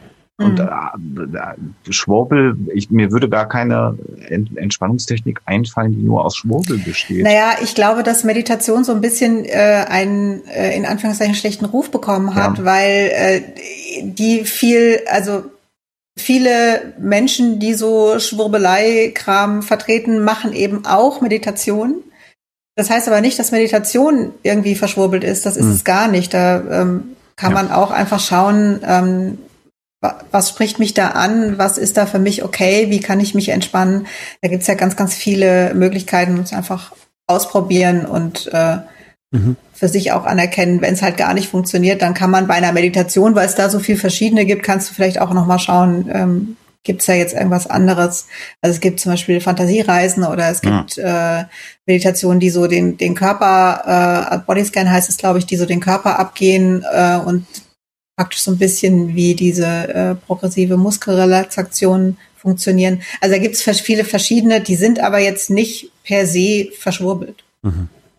Auch die Achtsamkeit äh, ist ja auch so ein Verfahren, äh, mhm. das funktioniert fast genauso wie die äh, Muskelentspannung. Bei der Muskelentspannung gehst du im Grunde genommen einmal so jede Körperregion durch und spannst einmal die Muskeln an. Jetzt nicht jeden einzelnen Muskel, aber die Muskeln im mhm. rechten Fuß, die Muskeln im linken Fuß. Sophia findet das gar nicht. Ich, krieg, gut. ich muss schon atmen, wenn du nur davon erzählst. Das ist echt krass. ähm, und bei der Achtsamkeit ist es dann eher so, dass man da sagt, fühle in deinen rechten Fuß rein, fühle in deinen linken Fuß rein, wie der sich gerade anfühlt. Das ist sehr, sehr ähnlich. Es dient im Grunde genommen alles dem Zweck, dass so ein, so ein Gedankenrasen, Stress, Unruhe, durch ein Lenken der Gedanken ein Stück weit weggenommen wird. Und da ist wirklich die Frage, was, was für das, für den Einzelnen am besten funktioniert. Wobei, wobei, wenn man jetzt nach Achtsamkeit googelt, man sehr schnell wieder in dem ESO-Quatsch gelandet ist, ne? Weil der, ja. dieser Begriff ja. Man sollte da die, die, die äh, äh Achtsamkeit nach Kabat-Zinn, da sollte man drauf achten, aber das ist grenzwertig, wobei jetzt die reinen Achtsamkeitsentspannungsübungen ja. auch da wieder unkritisch ja. sind. Das ist halt so wie ja. Meditation. Also das wird sich natürlich angeeignet, dieses Konzept, aber jetzt die reinen Achtsamkeitsentspannungsübungen ja. Würde ich also als eher unkritisch entwickeln. Eben, also selbst wenn jetzt du irgendwo hingerätst, wo jemand total verschwurbelt ist, aber in einer sehr angenehmen Stimme diese Achtsamkeitsmeditation macht, ja, na und, also dann macht die. Was mir noch eingefallen ist, jonglieren. Ist super das toll. Das würde mich ja. überhaupt nicht entspannen, weil ich das überhaupt nicht kann. Ja, also wenn man jetzt sehr unbegabt ist, dann stresst es vielleicht mehr, aber das ist halt was, wo man auch einfach, äh, naja, dabei nicht ein Gedankenkarussell bedienen kann, weil also, dann funktioniert das. Bei mir ist es äh, äh, Musik machen oder tatsächlich Verzeihung, Computerspiele spielen oder sowas, wo irgendwie mein Hirn einfach was anderes machen muss und ich dabei nicht an andere mhm. Dinge denken kann, weil ich einfach kein Multitasking kann. Ich würde gern weitermachen, weil wir so mhm. viele Fragen haben und ich mich schlecht fühle, wenn wir äh, ich habe irgendwie, also mein, mein, mein Leistungs, äh, mhm. Leistungsgedanke. Äh, Wir sprechen einfach schneller. Das ist die beste Idee, die du jemals hattest. Böller im Sommer schreibt, ich leide seit längerem unter antriebslosen Phasen. Diese Woche war wieder eine, ich lag von Montag an bis heute Morgen im Bett. Ich habe das länger schon immer öfter mal. Ich habe auch lokale Hilfen. Hilfe durch Kliniken bzw. Therapeuten. Jetzt wurde mir vorgeschlagen, stationäre Therapie zu machen, aber das habe ich aus irgendeinem Grund immer abgelehnt. Was würde mich da erwarten, was ambulant nicht geht? Klammer auch auf, auch wenn das seit Jahren nicht hilft. Ich kann nur kurz sagen, ich rate da sehr dazu und der Alexander weiß da ein bisschen mehr davon was du in, einem, in einer psychosomatischen Klinik hättest. Ich vermute, dass es das ja ist. Also viele Leute glauben ja, wenn ich stationär in der Klinik gehe, dann bin ich in der Psychiatrie und komme dann in so eine Gummizelle rein und dann hat sich mein Leben erledigt. Das ist ja gar nicht so, sondern das ist im Grunde genommen auch vom, vom Gesundheitsrecht her eher wie eine Kur zu bewerten. Aber es geht halt hier um psychische Erkrankungen, die therapiert werden. Und was du da hast, tatsächlich äh, im Gegensatz zu einer, jetzt muss man unterscheiden, es gibt Tageskliniken, da ist das auch schon sehr, sehr gut geregelt. Da geht man morgens hin, hat das ganze Tag äh, über äh, eben das Klinikprogramm, kann aber zu Hause schlafen. Das wäre eine Tagesklinik. Ähm, das geht aber nicht immer überall. Ähm, und eine, ein stationärer Aufenthalt bedingt sich einfach daran, dass man zum Beispiel Entspannungstechniken ausprobieren kann in so einem geschützten Setting. Man ist rausgenommen auch aus dem Alltag, der stressen kann Ähm, das können Verwandte, Geschwister, Nachbarn, was auch immer sein, was einen stresst. Die erreichen einen beim stationären Aufenthalt erstmal nicht mehr, sondern da ist man in einem sehr geschützten Raum. Man hat die Gelegenheit, ähm, typisch ist es immer, dass es eine Mischung aus Gruppentherapie und Einzeltherapie gibt bei einem stationären Aufenthalt. Das heißt, man hat einen Therapeuten, der sich um einen kümmert, eine Therapeutin, Zeitgleich aber ist man meist in Teams organisiert, ähm, so sind die meisten Kliniken aufgestellt, wo andere Menschen das gleiche Problem haben. Man kann sich auch mal nicht nur mit dem Therapeuten austauschen, sondern mit anderen Menschen sprechen, die genau das gleiche Problem haben. Das ist sehr, sehr hilfreich, weil man sich plötzlich nicht mehr alleine fühlt. Ähm, und dann gibt es so Dinge wie, je nachdem, was es jetzt für eine Klinik ist, es gibt Kunsttherapie, man kann mal ausprobieren, mit Ton zu arbeiten, mal zu malen Musik zu machen, zu tanzen, was es auch immer gibt. Also da gibt es je nach Klinik verschiedene Dinge. Und das sind alles Dinge, die man bei so einem stationären Aufenthalt sehr, sehr gut ausprobieren kann, für sich nutzen kann. Das funktioniert beim ambulanten therapeutischen Aufenthalt in der Regel nicht. Und wie gesagt, man ist im geschützten Raum. Das klingt eigentlich Moment. ganz angenehm. Ja, und du hast vor allem, du hast eine Struktur, mhm. eine vorgegebene, äh, und musst dich nicht selbst um die Struktur kümmern. Gerade bei so bei solchen Phasen ist es ja super schwierig und anstrengend. Das heißt, das wird dir quasi abgenommen.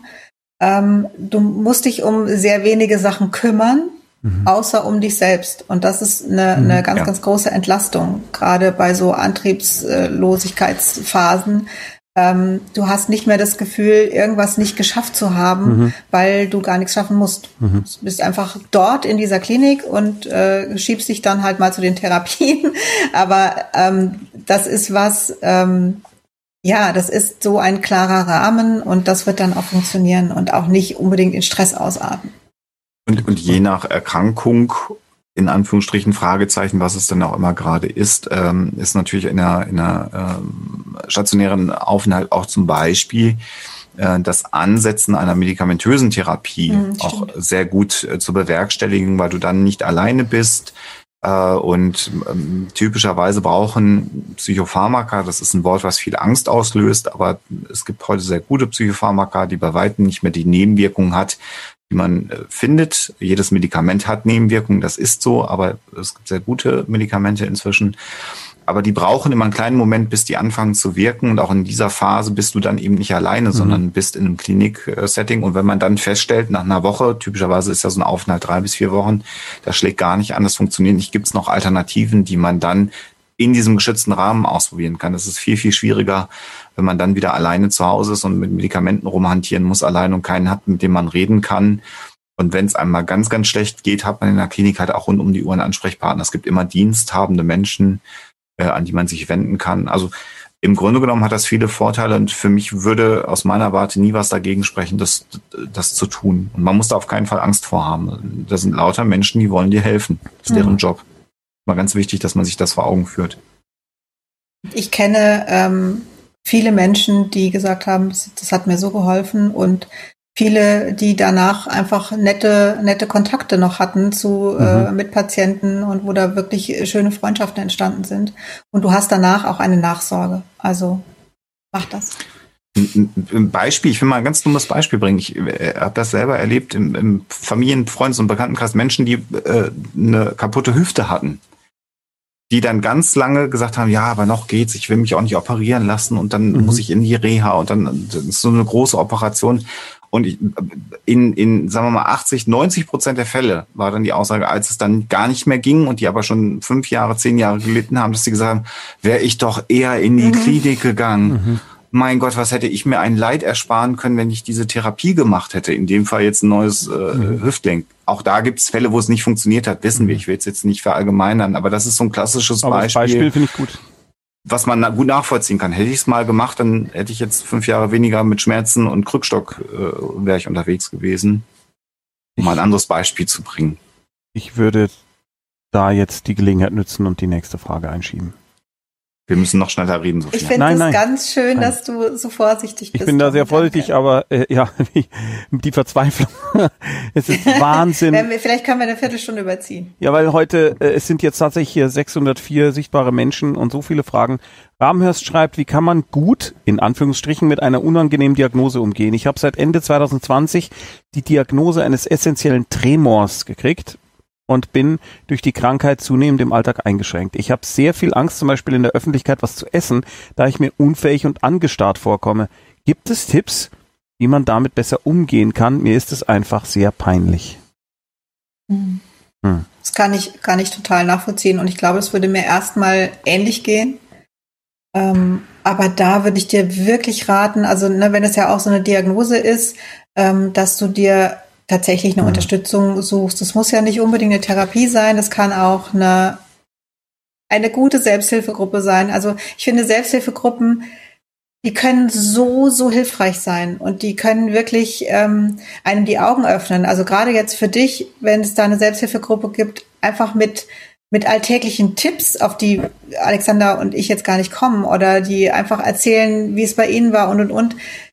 Es gibt aber auch immer Selbsthilfegruppen, die sich dann so gegenseitig irgendwie in ihrem Leid äh, suhlen und und äh, wo es gar keine andere Selbstdefinition mehr gibt als diese Erkrankung. Also mhm. deswegen da müsstest du ein bisschen schauen, was es da gibt und äh, dir eine Selbsthilfegruppe raussuchen, die auch wirklich positiv ist und die einen jetzt nicht noch weiter runterzieht. Ich glaube, die meisten sind so, aber ich weiß eben auch manchmal, kann es so nach hinten losgehen. Deswegen. Das ist so die äh, die negative Version der äh, Facebook-Gruppe, ne? Als du das vorhin so äh, hervorgehoben hast, deswegen habe ich gesagt, bitte schau, dass es genau diese diese Gruppe so, ist, ja. weil es gibt ja wirklich diese Lament-Gruppen, wo die Leute, wo man wirklich das Gefühl hat, es wird sich also jetzt mal aus meinem banalen, äh, aus meiner banalen Sicht äh, gesehen, es wird sich darüber definiert, äh, dass man mhm. jetzt leidet und man leidet so sehr und, und trägt es quasi, wie soll ich sagen, wie so eine Monstranz vor sich her, dass man leidet. Und das kann nicht hilfreich sein. Also das kann schon sein, dass es dem einen oder anderen äh, zumindest kurzfristig hilft, das glaube okay. ich schon. Ähm, Weil es dann mal ausgesprochen hat. Ja, und mhm. weil, ähm, ja, weil er vielleicht auch mal bemitleidet wird und es gut tut oder so, mhm. aber das hilft natürlich langfristig nicht. Und ähm, aber ich glaube, da, da, wenn man ein bisschen sucht, dann findet man ja. da schon was Positives. Also ähm, da möchte okay. ich dir jetzt wirklich gerne Mut machen, dass es da was gibt. Das muss ja auch nicht exakt diese Erkrankung sein, sondern vielleicht irgendwas ähnliches. Ähm, mhm. Also da würde ich dir wirklich raten, such, such dir Menschen an deiner Seite, die die das schon, die das schon erlebt haben. Mhm. Also die das, da den Weg schon ein Stück gegangen sind. Und da ist, glaube ich, das Internet auch ganz hilfreich, weil man, glaube ich, vor 10, 15 Jahren dann eher so auf die lokalen Dinge angewiesen gewesen wäre. Und jetzt kann man im Grunde genommen ja bundesweit eine Gruppe vielleicht finden, wo man. Anschluss findet. Manchmal reicht es auch dann per Nachricht. Man muss ja nicht vor Ort sich treffen, sondern sich auszutauschen. Das äh, würde ich genauso unterschreiben habe nicht mehr zu sagen, was ihr das wunderbar alles gesagt hat. Tommy darf die nächste Frage ah, Vielen Dank. Äh, Medusa May äh, 86, äh, weil ich vorhin deinen äh, Beitrag äh, nicht also nicht so richtig durchdrungen habe. Du musst dich nicht für Schreibfehler entschuldigen. Das ist wirklich überhaupt kein Problem. Das ist total okay. Um Gottes Willen äh, sag ich, äh, ich habe immer noch nicht den Unterschied zwischen sie, sie und den richtigen Kommata. Also mach dir da überhaupt keine Gedanken. Ich glaube, wir haben es, äh, wir haben es vorhin äh, äh, richtig verstanden. Also sie schreibt, ich finde den Gedanken gut, dass man den Drang zu weinen nicht unterdrücken soll, was ich oft mache, weil man, wenn man später weint, weil es dann nicht mehr so intensiv sei, wie impulsives Lachen. Wenn man lachen möchte, soll man es nicht unterdrücken und später lachen, weil es nicht die gleiche Intention hat. Und das habe ich mitgenommen, Herzchen. Genau. Also so haben wir es eigentlich auch verstanden und mhm. das, ja. so ist es ja auch super. So, ui, jetzt kann ich mal tatsächlich ein Stück vorspulen, sagen wir. Keine Fragen mehr da. Macht ihr da mal Feierabend. so, bis zum nächsten Mal, wenn es wieder heißt nein. Äh, Dann während du suchst, kann ich äh, ja. zu Rabenha Rabenhorst, Rabenhörst? noch Rabenhörst? sagen, ähm, ich, ich weiß nicht, ob ich dir gute Besserung wünschen kann, weil es klingt, als gäbe es da nicht unbedingt Besserung, aber dann wünsche ich dir auf jeden Fall, dass du äh, einen guten Umgang damit findest. So. Ah, äh, ach so, da wurde sich jetzt so untereinander unterhalten, gerade hier über Stunden. Die wurde geschwätzt. Es, äh, das wollen wir ja aber nicht. Unerhört. ja.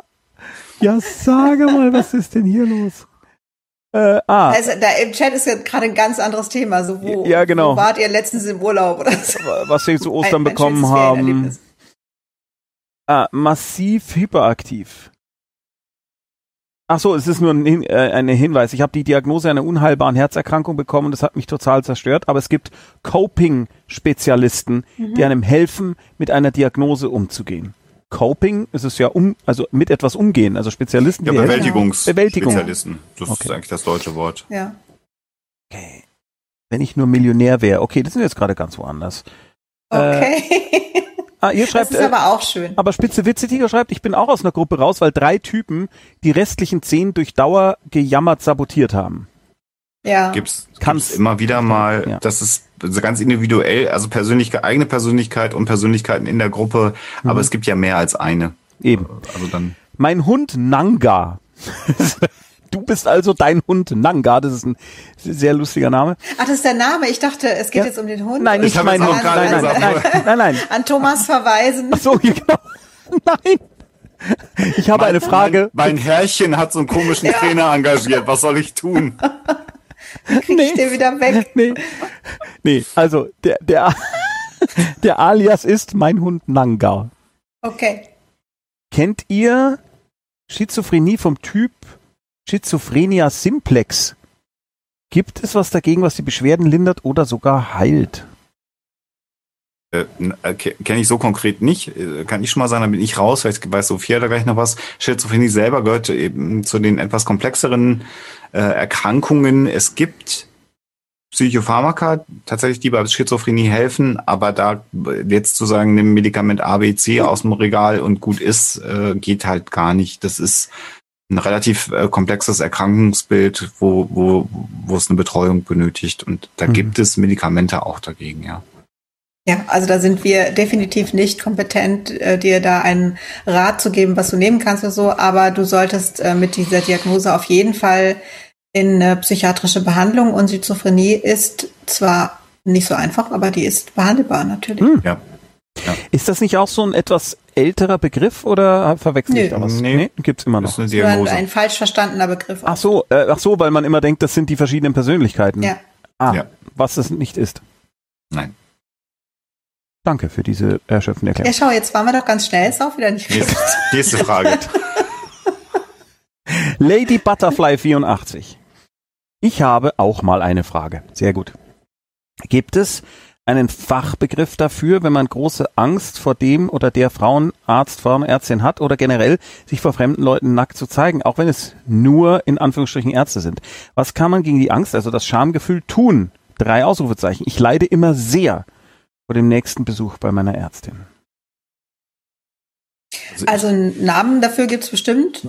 Kenne ich aber auch nicht, aber gibt's Gibt's, hundertprozentig. gibt's ganz sicher und du bist da ganz, ganz sicher nicht alleine. Also da, da bin ich, da bin ich mir sicher. Und unangenehm, ähm, ja, unangenehm ähm, findet das wahrscheinlich, finden das wahrscheinlich die meisten. Ähm, ich bin mir nicht so ganz sicher, ob es äh,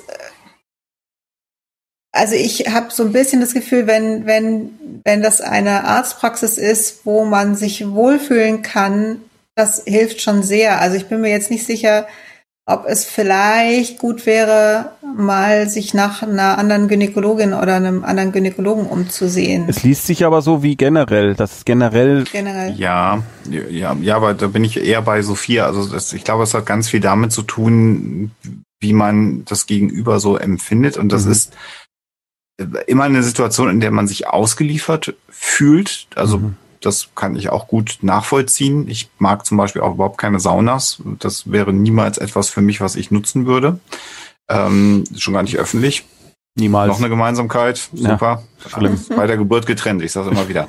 Und Ich frage meine Mutter. und ähm, in, insofern, das kann ich gut nachvollziehen, aber es hilft natürlich, genau wie Sophia sagt, wenn man eine, einen Arzt, eine Ärztin hat, wo man sich dann tatsächlich auch wohlfühlt, wo man zum Beispiel auch sagt, das ist mir jetzt sehr, sehr unangenehm, muss das jetzt sein? Oder reicht's, wenn ich so mache? Also und das äh, hi- hilft alles nichts. Jetzt ist die Frage, ich wohne hier in Hamburg, ähm, ich habe hier wahrscheinlich ist eine, eine, eine Frauenärztin für mich jetzt nicht das Thema, aber hier sind wahrscheinlich 20 Praxen in Fußnähe äh, rum, wo ich wohne, wenn du auf dem Land wohnst und da gibt's einen Hausarzt, einen Frauenarzt und einen Kinderarzt, ist natürlich die Lage ein bisschen schwieriger.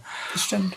Aber äh, also ich, äh, das wäre so ein Versuch, wäre zu sagen, vielleicht findest du ja doch jemanden, wo es nicht ganz so schlimm ist, ähm, mhm. Arzt, Ärztin, um das zu tun. Und, Und ansonsten. Äh, Sophia, du sagst es ja an verschiedenen Stellen immer wieder, dass du sagst, man soll da total ehrlich sein. Also mhm. da habe ich mich naja. gerade dran erinnert gefühlt, dass man vielleicht zu einem Arzt auch mal sagt, entschuldigen Sie, das ist mir gerade so unangenehm. Und dann siehst du, ob der sagt, jetzt stellen Sie sich mal nicht so an, ziehen Sie mal aus, dann würde ich gehen. Oder ob ja. der sagt, wissen Sie was, dann machen wir jetzt mal langsam, äh, vielleicht reicht es so. Weißt du, das merkt man ja, ob jemand da reagiert oder nicht. Ich, also es ist natürlich auch ähm, nicht einfach zu sagen, das ist mir jetzt unangenehm. Also ja. hm. das ist das ist ja auch was, äh, das das sagt sich dann so leicht, ja, ähm, aber recht. auch das muss ich ja irgendwie formulieren können und äh, schon das kann ja sehr unangenehm sein. Hm. Ähm, aber ähm, da würde ich tatsächlich dich ermutigen, das anzusprechen, weil ähm, es nie so fürchterlich ist, wie man sich das immer vorher vorstellt. Also wenn, das Ansprechen wenn man sich mal traut, das zu sagen, mhm. ist es meistens gar nicht so schlimm. Mhm. Also das äh, eher selten, dass dann äh, jemand äh, irgendwie blöd reagiert und man sich noch schlechter fühlt und dann sollte man einfach gehen und einen anderen Arzt suchen. Ähm, und normalerweise ist es ja auch so, ich kann mich jetzt ehrlich gesagt überhaupt nicht erinnern. Also eigentlich muss man beim Arzt, wüsste jetzt gar nicht bei was, nie komplett nackt sein. Die achten ja darauf, dass du irgendwas noch anhast. Also, ähm, also beim Gynäkologen, du, du hast ja entweder dich untenrum entblößt oder obenrum. Also das ist ja nie so, dass die sagen, jetzt ziehen Sie mal alles aus und wir machen das jetzt mal so nach und nach. Ja, der Satz, machen ähm, Sie sich schon mal frei, der ist eigentlich ich glaube, ich habe den noch nie also, gehört. Ich glaube, ich würde einen Arzt wechseln. Wenn mir ein Arzt sagt, machen Sie sich schon mal frei. Ja, also das, das fände ich Dann würde ich sagen, vielen Dank, schön, dass wir uns kennengelernt haben. Ja. Vielleicht aber auch nicht. Uns nicht mehr wieder. Genau, das wäre Also auch beim, beim Hautkrebscheck ist es ja hm. so, die, natürlich musst du da komplett angeguckt werden. Das ist ja auch sinnvoll, aber auch da kann ich mich jetzt nicht erinnern, dass man komplett nackt ist, sondern mhm. da, da achten die dann schon drauf, dass man sich nicht so unwohl fühlt und machen das halt so nach und nach. Ich meine, natürlich fühlt man sich trotzdem irgendwie blöd und unwohl, aber ähm, also das wäre das eine und das andere ist tatsächlich, sprich es an und versuch vielleicht auch ein bisschen ähm, so, so Entspannungsübungen schon mal im Alltag zu üben, damit du es schaffst, wenn du in dem, in dem Badezimmer sitzt, äh, zu versuchen, dich ein bisschen, bisschen zu entspannen mach noch mal einen Schuss. Ich weiß, wir haben, wir hm. sind äh, enges Zeitfenster, aber ich mache noch einen Schuss. Wenn du gute Freundinnen oder Freunde hast, ähm, das mag jetzt ziemlich bescheuert klingen, aber du kannst das auch mal üben. Ähm, ich habe hm. in, in der Zeit, in der ich in einer psychosomatischen Klinik war, äh, Gruppentherapiesitzung geleitet, als Student übrigens. Und da ging es um das sogenannte Training sozialer Kompetenz, so hieß das. Und da konnten das machen die Studenten immer. Ja, das habe ich auch Patient, Patientinnen und Patienten Situationen mitbringen, in denen sie sich unwohl gefühlt haben und dann konnte mhm. man das üben. Und das ging von, ich will eine Kamera beim Mediamarkt umtauschen und ich will nicht, dass die eingeschickt wird, sondern ich möchte eine neue Kamera bekommen. Und dann stehen aber Leute in der Schlange hinter mir und quengeln. Das kann man dann üben. Na, ist einer der Verkäufer der, der Mitpatienten und dann stehen drei andere Patienten dahinter und fangen an zu quengeln und sagen, wird's heute noch was? Und das klingt jetzt ganz bescheuert, aber diese Situationen werden sehr schnell, sehr realistisch, ohne dass was Schlimmes mhm. passiert. Äh, und das war jetzt im Klinik-Setting, da waren wieder alle geschützt. Aber wenn du jetzt eine gute Freundin hast und einen guten Freund, der mal einen Arzt spielt, und ihr geht das mal durch und dann sagst du, das ist mir jetzt sehr, sehr unangenehm, ich will das mal einmal sagen. Und dann kann man ja auch sagen, jetzt soll der Arzt ganz doof sein und sagen, stellen Sie sich mal nicht so an, und wie man dann darauf mhm. reagieren würde, dass man sagt, das ist mir aber schon jetzt wichtig, dass sie mich jetzt auch ernst nehmen oder man macht es mal verständnisvoll, aber dann hat man es schon mal gemacht, mhm. einfach und kann so eine Situation einfach mal üben. Und das manchmal hilft das schon, um ein ganz kleines bisschen sicherer zu werden. Vielleicht hast du da die Option, dass du da in deinem Bekanntenkreis jemanden hast, dem du dich so anvertrauen kannst, dem musst du das ja dann auch erzählen, warum du das üben möchtest, aber vielleicht gibt es da eine Option. Jetzt bin ich natürlich. Kleiner Einwand, also du hast jetzt, also Alexander meint nicht damit, dass du dich ausziehen sollst, sondern dass Nein, es geht, das Gespräch. Satz, nur ja, damit es niemand missversteht. Es geht darum, ja. diesen Satz schon mal ausgesprochen zu haben. Und ja. ich finde das tatsächlich ein super Tipp, weil es ein Unterschied ist, ob ich es schon mal laut, also wenn ich irgendwas mehrfach schon mal laut gesagt habe, dann fällt mir das viel, viel leichter, mhm. als wenn ich diesen Satz noch nie ausgesprochen habe bin kein also, Beispiel für irgendwelche davon, Dinge. Ich liebe ja. dich. Ja, zum Beispiel. Ja. Ich dich auch. Äh, ich bin nie irgendwie. Fühle ich mich ein bisschen also, außen vor. Ich auch ein bisschen. Aber mach mal. Äh, es, äh, Dich liebe ich auch. ich, ich bin für solche Dinge ja nie ein gutes Beispiel. Ich erinnere mich aber in dem Zusammenhang rein anekdotisch an eine Situation, wo ich in einem Musikalienladen eine kaputte Gitarre, die, äh, wo die Decke gesprungen war, zurückgeben wollte und hinter mir staute es sich, weil Leute andere Anliegen hatten und die Person allein war. Und dann fingen hinter mir die Leute an zu murren und mir war das auch wahnsinnig unangenehm aber dann habe ich wirklich einmal durchgeatmet, habe mich umgedreht und habe gesagt, hab gesagt, schauen Sie mal, das da möchte ich gern zurückgeben. Würde denn irgendjemand von Ihnen sagen, dass die das nicht umtauschen sollen? Und dann kam sofort, nee, nee, das hier geht ja gar nicht. Und dann habe ich mich wieder zu dem Verkäufer umgedreht und habe gesagt, jetzt können wir doch irgendwie schnell vorwärts kommen, weil die sind ja eigentlich alle auf Sie sauer. Und dann bekam ich sofort, sofort, hat er, hat er gemacht so, und ist wirklich, es war wirklich so, ja, gut. Das nur als Beispiel. Aber geh, aber geh mit Gott. Ja, genau. Hau ab, Arschloch. Und mit der ja. Gitarre. Ja. Aber das ganz, also die Anekdote will ich gerade erzählen. Das war wirklich eine Situation, die haben wir dann geübt und das war wirklich, wir haben das geübt und durchgesprochen mhm. und dann sollte auch der Mensch sagen, was das Ziel sein soll. Also das mhm. Ziel war ganz klar, ich möchte nicht, dass die eingeschickt wird. Und dann mhm. haben wir gesagt, jetzt beginnen wir das. Und dann war natürlich der Patient, der äh, den Verkäufer gespielt hat, auch super gut. Da, da kann ich gar nichts machen. Ich habe die auch gar nicht mehr hier, die Kamera. Und dann sagte dann der andere, ja gut, dann schicken Sie sie ein. Und dann habe ich gesagt, Moment, stopp. So, was fällt euch denn auf? Weil der Therapeut sagt ja immer nichts. Man leitet das mhm. ja immer an die Gruppe dann weiter. Und sagt er, ja, das hattest du dir doch jetzt anders vorgestellt. Ach ja, richtig. Und dann haben wir das tatsächlich ein paar Mal, paar Mal, paar Mal dann gemacht und am Ende hat das dann funktioniert. Ja, das geht jetzt nicht. Ähm, ich habe die gar nicht hier. Gesagt, ja, aber ich war doch da hinten. Da stehen die doch noch. Dann nehme ich das Ausstellungsstück mit. Das funktioniert ja. Und das war dann total, und die war, das, das funktioniert richtig gut. Cool. Und dann können die hinterher auch sagen, doch, das würde ich mich jetzt auch trauen. Das ist ja gar nicht so schlimm. Und ich bin ja im Recht, wenn ich das mhm. möchte. Also das, deswegen finde ich Rollenspiele sind eine super Sache. Ja, außer es geht jetzt um Familienaufstellungen oder sowas. Da, das ist eine ganz andere Geschichte. Da sind wir sehr skeptisch.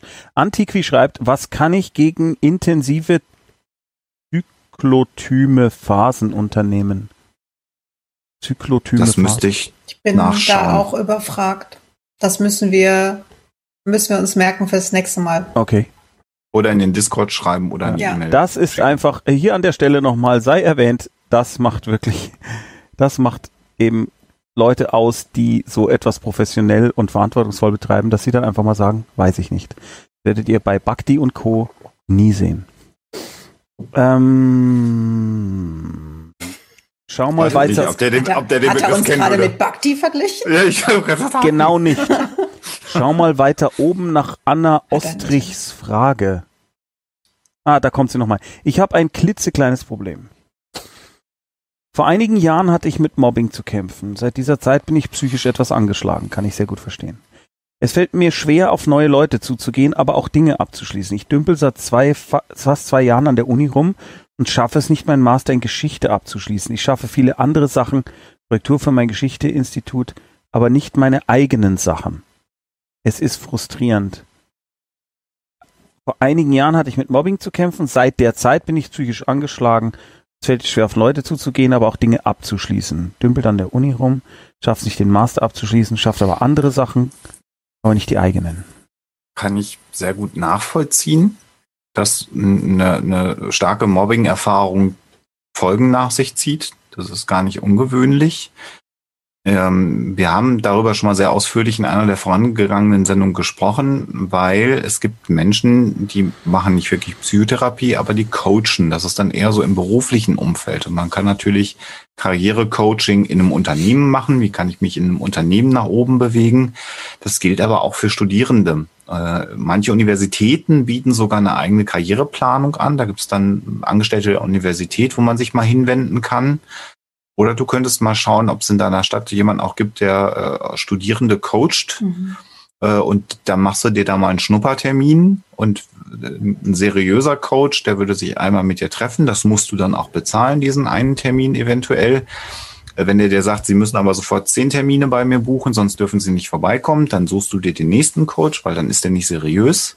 Und dann kannst du mal einfach schauen, ob dir so ein Gespräch mit so jemandem, der ähm, äh, mit dir so ein Karrierecoaching macht, deine Stärken vielleicht mal raus identifiziert, der guckt, wo sind deine Schwächen, weil das ist ja sehr allgemein. Ich kriege meine eigenen Sachen nicht fertig. Das kann ja sehr viele Gründe haben, warum du die nicht fertig bekommst. Da gibt es Menschen, die sich darauf spezialisiert haben, das mit dir dich anzuschauen, zu bearbeiten und dir Tipps zu geben. Und das ist sehr dicht dran an der Psychotherapie, aber nicht zwingend eine Psychotherapie. Das ist nochmal so eine eigene Expertenschiene. Das kann sehr hilfreich sein, das mal zu tun. Das dauert auch meist gar nicht lange.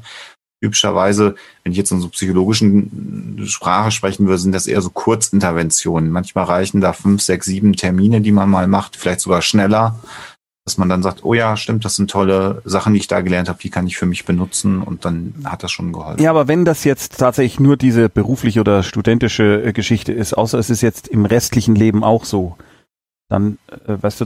Das wäre eine andere Geschichte. Aber es stand jetzt da nicht. Ich wollte nur. Aber das klingt ja jetzt nicht so, weil Nee, sie nee. gerade sagt, wenn ich Genau. einen Job habe, einen Mhm. Studentenjob, Mhm. äh, wenn es eine Frau war, Mhm. äh, der, der klappt ganz gut. Mhm. Ähm, also so, das, ich habe es heute erwähnt, so ein Meilenstein. Das war so ein Ding bei, bei Alexa und mir und wir machen viele Jahre schon auch Dinge mit Medien. Das war natürlich was Medienbezogenes, was wir mal fertig und das war ein Angang, weil wir das das erste Mal gemacht haben, weil wir da viel Energie, das war für uns wichtig, dass wir das machen, das sollte gut sein und das war schwierig und da mussten wir uns selber über diesen Berg wuppen, Mhm. obwohl das eigentlich unser Tagesgeschäft ist und klar, so eine Abschlussarbeit ist jetzt keine Kleinigkeit. Das Mhm. kann schon auch mal schwierig sein, dass man da Angst vor hat und dass der Berg plötzlich ganz groß wird.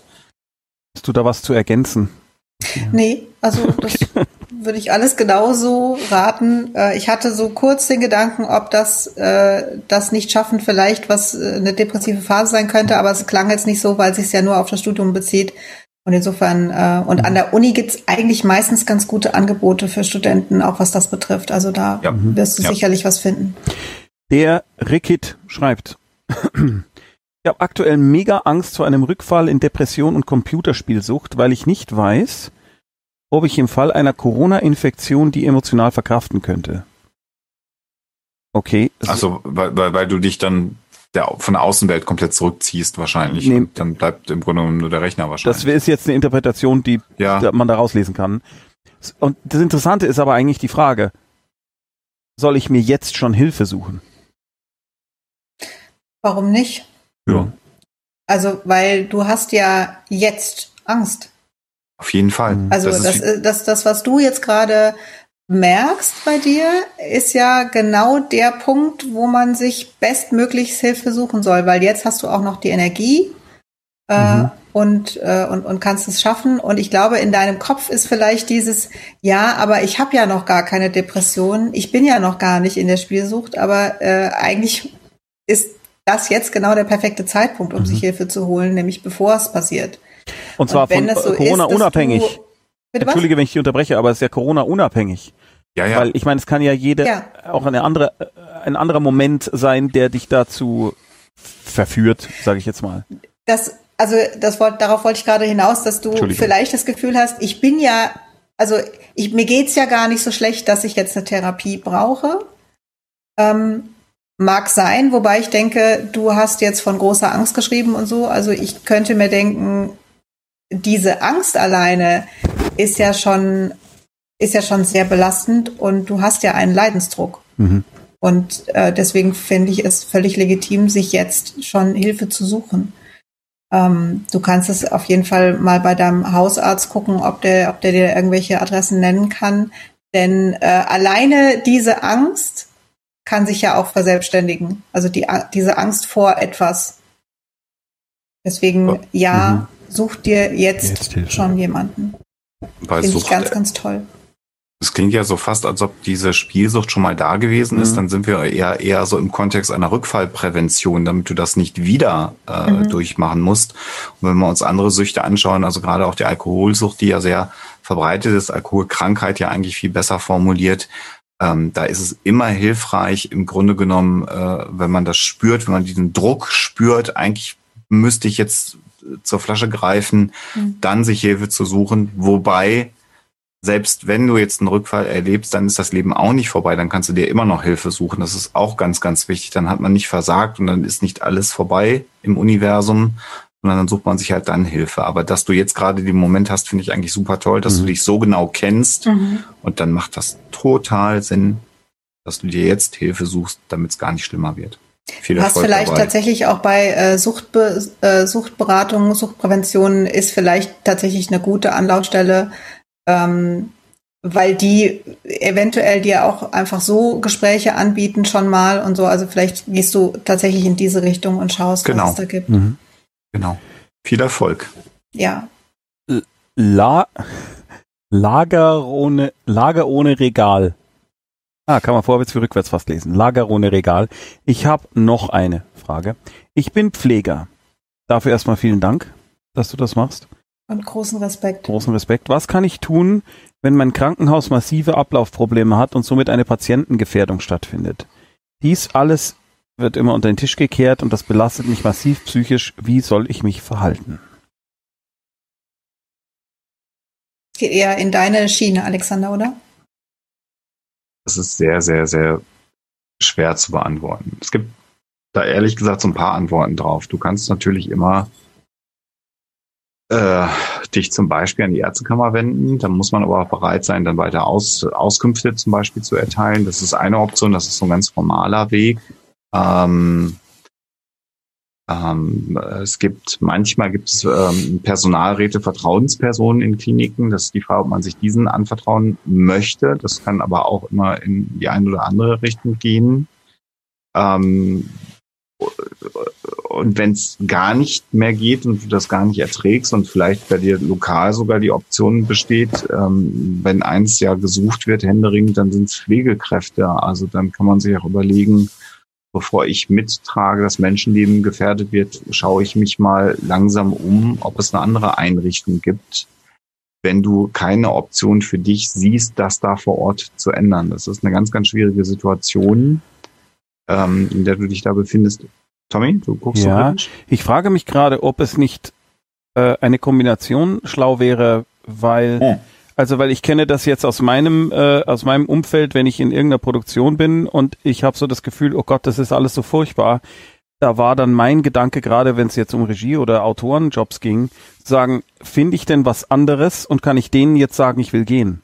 Und Mhm. ich weiß nicht, ob man das da auch anwenden kann, dass man sagt, ich bin Pfleger, ich suche mir erstmal was anderes und wenn ich was anderes habe, dann sage Und dann ich die Missstände. ja, und dann sage ich, Leute, ich bin gegangen, liebe Ärztekammer, Mhm. deswegen, aber dann habe ich selber nicht mehr, ich bin nicht mehr der Gefahr ausgesetzt, meinen Job zu verlieren, gemobbt zu werden oder irgendwas. Also Sehr, sehr Aber melden Gedanke. müsste man, melden Ja. müsste man das ja schon. Ja, melden muss man's ja, schon. Das, Es Genau. ist immer so die Frage, das ist natürlich jetzt, du hast natürlich als äh, Mitarbeiter in einer Klinik einen ganz anderen Blick auf Mhm. die äh, Dinge und natürlich passieren auch immer Fehler da, wo Menschen arbeiten. Ähm, und du erlebst natürlich jetzt wahrscheinlich die Dinge nochmal ganz, ganz anders, weil du viel dichter dran bist. Ähm, also ja, also äh, eigentlich sollte jede Klinik auch ein Fehlermanagement tatsächlich haben. Es sollte Menschen geben, die dafür eingestellt sind, genau darauf zu achten, Mhm. dass jemand sagt, hier, da passieren Fehler, da werden, keine Ahnung, Blutkonserven falsch sortiert, was auch immer. Gott. Medikation nicht richtig überwacht, aber das ist sehr, sehr, sehr unterschiedlich und wir haben ja leider das Problem, dass in äh, vielen Krankenhäusern deutschlandweit eben äh, das Wirtschaftsunternehmen inzwischen sind und da wird einfach wirtschaftlich gearbeitet und das führt zu Missständen tatsächlich. Deswegen finde ich den Weg, den du sagst, Tommy, natürlich sehr, sehr gut zu sagen, ich gehe und dann parallel kann man, wäre eine Option. Aber das, Mhm. das ist sehr, sehr individuell. Ja. Ähm, Wenn es nur ein Krankenhaus in 100 Kilometer Umkreis gibt, ist es dann halt auch schwierig zu Genau. gehen. Sophia, boah, das ist echt übel. Das Ja. tut mir sehr, sehr leid, aber vielleicht gibt's ja doch äh, an deiner Klinik irgendwen, an den du dich wenden kannst. ich hätte da immer Sorge. Ja, ja, natürlich. Alles Teil, alles Teil Schwierig. Ja. Gut, äh, ich mache mal weiter mit Chartmixer. Wieso werden noch uralte Diagnosen, die vollkommen überholt sind, wie zum Beispiel Neurasthenie verwendet? Das, Keine Ahnung. Meine, meine Hypothese ist, äh, dass, also sie können nicht uralt sein, weil sie müssen in äh, Deutschland im Grunde genommen noch im äh, ICD, äh, International Classification of Diseases, dafür steht dieses ICD, ähm, stehen. Das heißt, das ist ein Katalog, in dem jede körperliche Erkrankung, jede Diagnose mit einem Zahlencode versehen ist. Das ist das, was an die äh, Krankenträger, äh, Kassen, an den Kostenträger übermittelt wird. Das heißt, ähm, so eine Diagnose muss da im Grunde genommen drin stehen. Aber Ähm, es ist doch auch aktualisiert immer, oder? Da gibt's doch äh, wird verschiedene immer wieder Auflagen aktualisiert. Von. Genau. Die werden, das dauert relativ lange natürlich, bis die Mhm. überarbeitet werden, aber die werden natürlich überarbeitet.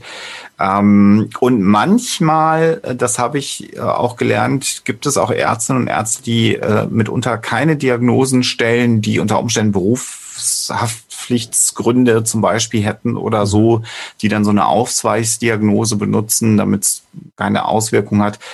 Ähm, aber ich kenne die Diagnose, die du jetzt gerade äh, beschrieben hast, die sagt mir jetzt so nichts, Mhm. weil die Werke sehr, sehr lang und sehr dick sind. Ähm, da müsste ich mal gucken, beziehungsweise die Frage an dich zurück wäre, wa- was hätte denn eher besser diagnostiziert werden sollen, Hm. Und kannst du vielleicht mit deinem Arzt einfach darüber sprechen? warum du das gemacht Also, hast? dass, dass, du, dass du sagst, äh, diese Diagnose verstehe ich nicht, ähm, möchte das erklärt haben oder ähm, Mhm. ja. Äh, Lady Butterfly setzt nochmal nach, das war äh, die, die gesagt hat, ja, es ist unangenehm, sich auszuziehen. Sie Mhm. sagt, sie fühlt sich eigentlich wohl bei der Ärztin und sagt, es liegt an mir. Ja, das, aber dann, dann nützt ja nichts. Also dann äh, ist Mhm. die Tatsache tatsächlich dann äh, das, un, also gerade wenn du die Ärztin ja per se magst, ich würde es dann adressieren und würde das mal mit der Ärztin besprechen, ähm, dass sie das unangenehm ist und vielleicht findet ihr da gemeinsam eine, eine Lösung äh, daran zu arbeiten. Und äh, also ganz ehrlich, äh, ich bin ja zumindest randständig in der Ausbildung von äh, angehenden Ärztinnen und Ärzten tätig auf diese kommunikativen Fähigkeiten wird zumindest aktuell an der Universität und auch darüber hinaus sehr, sehr großer Wert gelegt, dass man das mitschneidet und wenn ihr die per se sympathisch ist, vielleicht könnt ihr da wirklich mal drüber sprechen. Würde ich, würde ich dringend anraten, das anzusprechen. Gerade Das- dann. Auf jeden Fall ist es toll, dass du mit deiner Ärztin zufrieden bist und sagst, an der liegt es nicht. Ähm, und dann, genau, ähm, dann gib ihr die Möglichkeit, dir zu helfen. Genau. Gäbheimer. Ich habe eine leichte Art von Lebenskrise. Im Moment plätschert alles vor sich hin. Kümmere mich relativ um meine Eltern, die recht alt sind und in den nächsten Jahren wohl nicht mehr da sein werden. Ich selbst lebe alleine und bin seit langer Zeit auf der Suche nach neuen Zielen, aber nichts packt mich. Habe jetzt schon seit zwei, habe ich seit zwei Jahren und weiß mir jetzt nicht mehr wirklich weiter. Habt ihr einen Rat? Also erstmal, ich glaube, dass du, dass du schon eine ganze Menge leistest, wenn du dich um deine Eltern kümmerst und ja auch irgendwie das Gefühl hast, da ist jetzt nicht mehr viel Zeit. Also das heißt, du leistest da jetzt auch ein bisschen Trauerarbeit, vielleicht schon im Vorhinein. Ähm, und insgesamt klingt es tatsächlich für mich wie ähm, nicht unbedingt, du bräuchtest eine Therapie, sondern du bräuchtest ähm, jemanden, der dir die richtigen Fragen stellt. Also da wären wir tatsächlich wieder beim, äh, vielleicht suchst du dir einen guten Coach oder ja, ich glaube, ich würde, ich würde einen guten Coach suchen. Das ist manchmal ja mit ähm, ganz wenigen Sitzungen getan. Also es ist natürlich klar, eine Therapie, ähm, die kriegst du von der Krankenkasse bezahlt, wenn es sich jetzt bei dir, vielleicht, vielleicht hast du auch eine depressive Phase. Das ist immer schwierig zu sagen. Ne? Das, das, das ist so ein schwammiges Ding, könnte sein. Dann wäre eine Therapie gut, aber ich könnte mir auch gut vorstellen, dass es dir hilft, wenn du zu jemandem gehst, der dir die richtigen Fragen stellt, um mal dahinter zu kommen, woran liegt es denn, Mhm. dass das so dahin plätschert und dass du äh, so eine Unzufriedenheit hast? Was müsste denn anders sein? Also das können wir, glaube ich, jetzt hier nicht leisten. Mhm. Da müssten wir zu viel nachfragen oder ich zumindest. Ähm, was du probieren kannst, ist es, ist es für dich einfach mal zu machen. Also manchen, manche Menschen schreiben ja gerne. Also es gibt dieses, äh, schreib einfach mal alles auf, äh, was dir einfällt und an was das liegen könnte. Oder ähm, erzähl's jemandem oder erzähl's dir selbst, aber laut. Also was was anderes, ob du jetzt so Gedankengänge hast oder ob du laut vor dich hinredest. Also versuch einfach dir selbst zu erklären, das ist gerade, das ist gerade so problematisch und äh, es kann sein, dass du währenddessen selber drauf kommst, aber der ähm, sicherere Weg ist, such einen guten Coach und der wird wahrscheinlich in zwei, drei Sitzungen zumindest so in eine Richtung kommen, wo ihr dran arbeiten könnt oder wo du dann auch selber dran arbeiten kannst. Ich bin fertig. Taktischer Kondensstreifen hat nicht nur einen sehr lustigen Alias, sondern er schreibt, wie könnte man einen schweren Mangel intrinsischer Motivation, einen schweren Mangel intrinsischer Motivation aufzubauen, psychologisch erklären? ein Mangel intrinsische Motivation aufzubauen, psychologisch Gibt erklären. es ganz viele Erklärungen. Könnte es, könnte es an ADH, Das, ist, das sprengt die Zeit. könnte es an AD, Klammer auf H, Klammer zu S liegen? Oder gibt es Dinge, Ja. die man selber tun kann? Naja, du kannst an deiner, ei- also intrinsische Motivation, und das für Tommy auch, weil ich glaube, das sagt dir so spontan Über- nicht, dass du bist du zweimal gestolpert darüber. Das ist die Motivation, die in dir selber ist. Also du hast natürlich eine Motivation, die von außen kommt. Wenn dir dein Chef im Beruf sagt, mach, Ah, dann das- ist das ein Motivator. davon hörte schmeiß ich. dich raus, dann bist du motiviert. Ähm, und bei dir ist, wenn du deine Bücher schreibst, hast du eine intrinsische Motivation. Mhm. Das muss jetzt fertig werden, weil ich will das fertig haben. Mhm. Und wenn du natürlich da einen Mangel hast und sagst, ich krieg, ich sag's jetzt mal salopp, den, das Gesäß nicht hoch, selber nicht hoch, dann kann das sehr viele Gründe haben. Jetzt habe ich, glaube ich, so im Halbsatz noch gehört, ADS Mhm. könnte da vorliegen. Das kann einer der Gründe sein. Vielleicht, weil du dich gar nicht fokussieren kannst und gar nicht weißt, wo, wo will ich denn jetzt gerade hin mit meiner Motivation? Was ist mein Ziel? Das wäre eine Erklärung. Das hat man aber auch bei Menschen, die vielleicht eine depressive Phase haben. Das muss keine Depression sein, sondern generell sind wir alle sehr, sehr belastet, dass man sagt, warum soll ich den Hintern hochbewegen? Mehr als vor die Tür komme ich eh nicht, gerade zur Zeit. Das kann sehr, sehr viele Gründe haben. Ähm, also das, woran kann das bei dir liegen? Würde bedeuten, jetzt müssten wir mal eine Stunde miteinander sprechen Mhm. im Zweifelsfall, da was ich nicht kann, weil ich keine Therapieausbildung hätte, aber das wäre so der Punkt, dass man mal schaut, wo, wo kommt's her? Ehrlich gesagt. Und ja, dieses, was wir das hier, ist hier echt machen, unbefriedigend, dass man so eine Antwort geben muss, aber muss ich zustimmen, das ja, können wir Und leider hier. weil wir nicht hier leisten. keine Therapie Ja. machen, keine, So ist ja, das. sondern über Fragen aus dem Chat sprechen. Die Weil wir alle bekloppt sind. Da- Das Genau. ist So. natürlich auch ein Punkt. Celeron Merota schreibt etwas, was wahrscheinlich viele Leute jetzt gerade haben. Also ich sag's, ich habe keine Agoraphobie oder Vergleichbares, aber Corona-bedingt habe ich das Problem. Ich bekomme zunehmend eine innere Unruhe, zum Beispiel im Supermarkt, wenn mir andere Menschen zu nahe kommen. Total, also ich kann es total verstehen. Die Entfernung ist natürlich größer als die übliche Armlängenzone. Soll man da was tun, sobald es wieder möglich ist? Also rein ins Getümmel Schritt für Schritt gibt es da überhaupt einen allgemeingültigen Tipp? Noch wissen wir ja gar nicht, wie es weitergeht. Aber ich kenne das auch Ja. ähm, Ja. beim Einkaufen. Das ist immer so eine so eine Mischung aus äh, äh, Angst, Panik, äh, Vorsicht. Äh, Ja. Mache ich alles richtig? Mache ich was falsch? Ähm, ich, also mein, meine Bewältigungsstrategie ist tatsächlich ähm, etwas, was vielleicht Tommy auch kennt. Ich mache Faxen. Also ich spreche jetzt einfach viel mehr mit Leuten im Supermarkt inzwischen und, und, und mache Witze, weil man ja sich auch nicht sieht, weil man die Masken aufhat. Es fehlt ganz viel der Mimik und ich spreche einfach äh, viel mehr. Und manchmal mehr. hilft das dann, weil den anderen geht's ja genauso.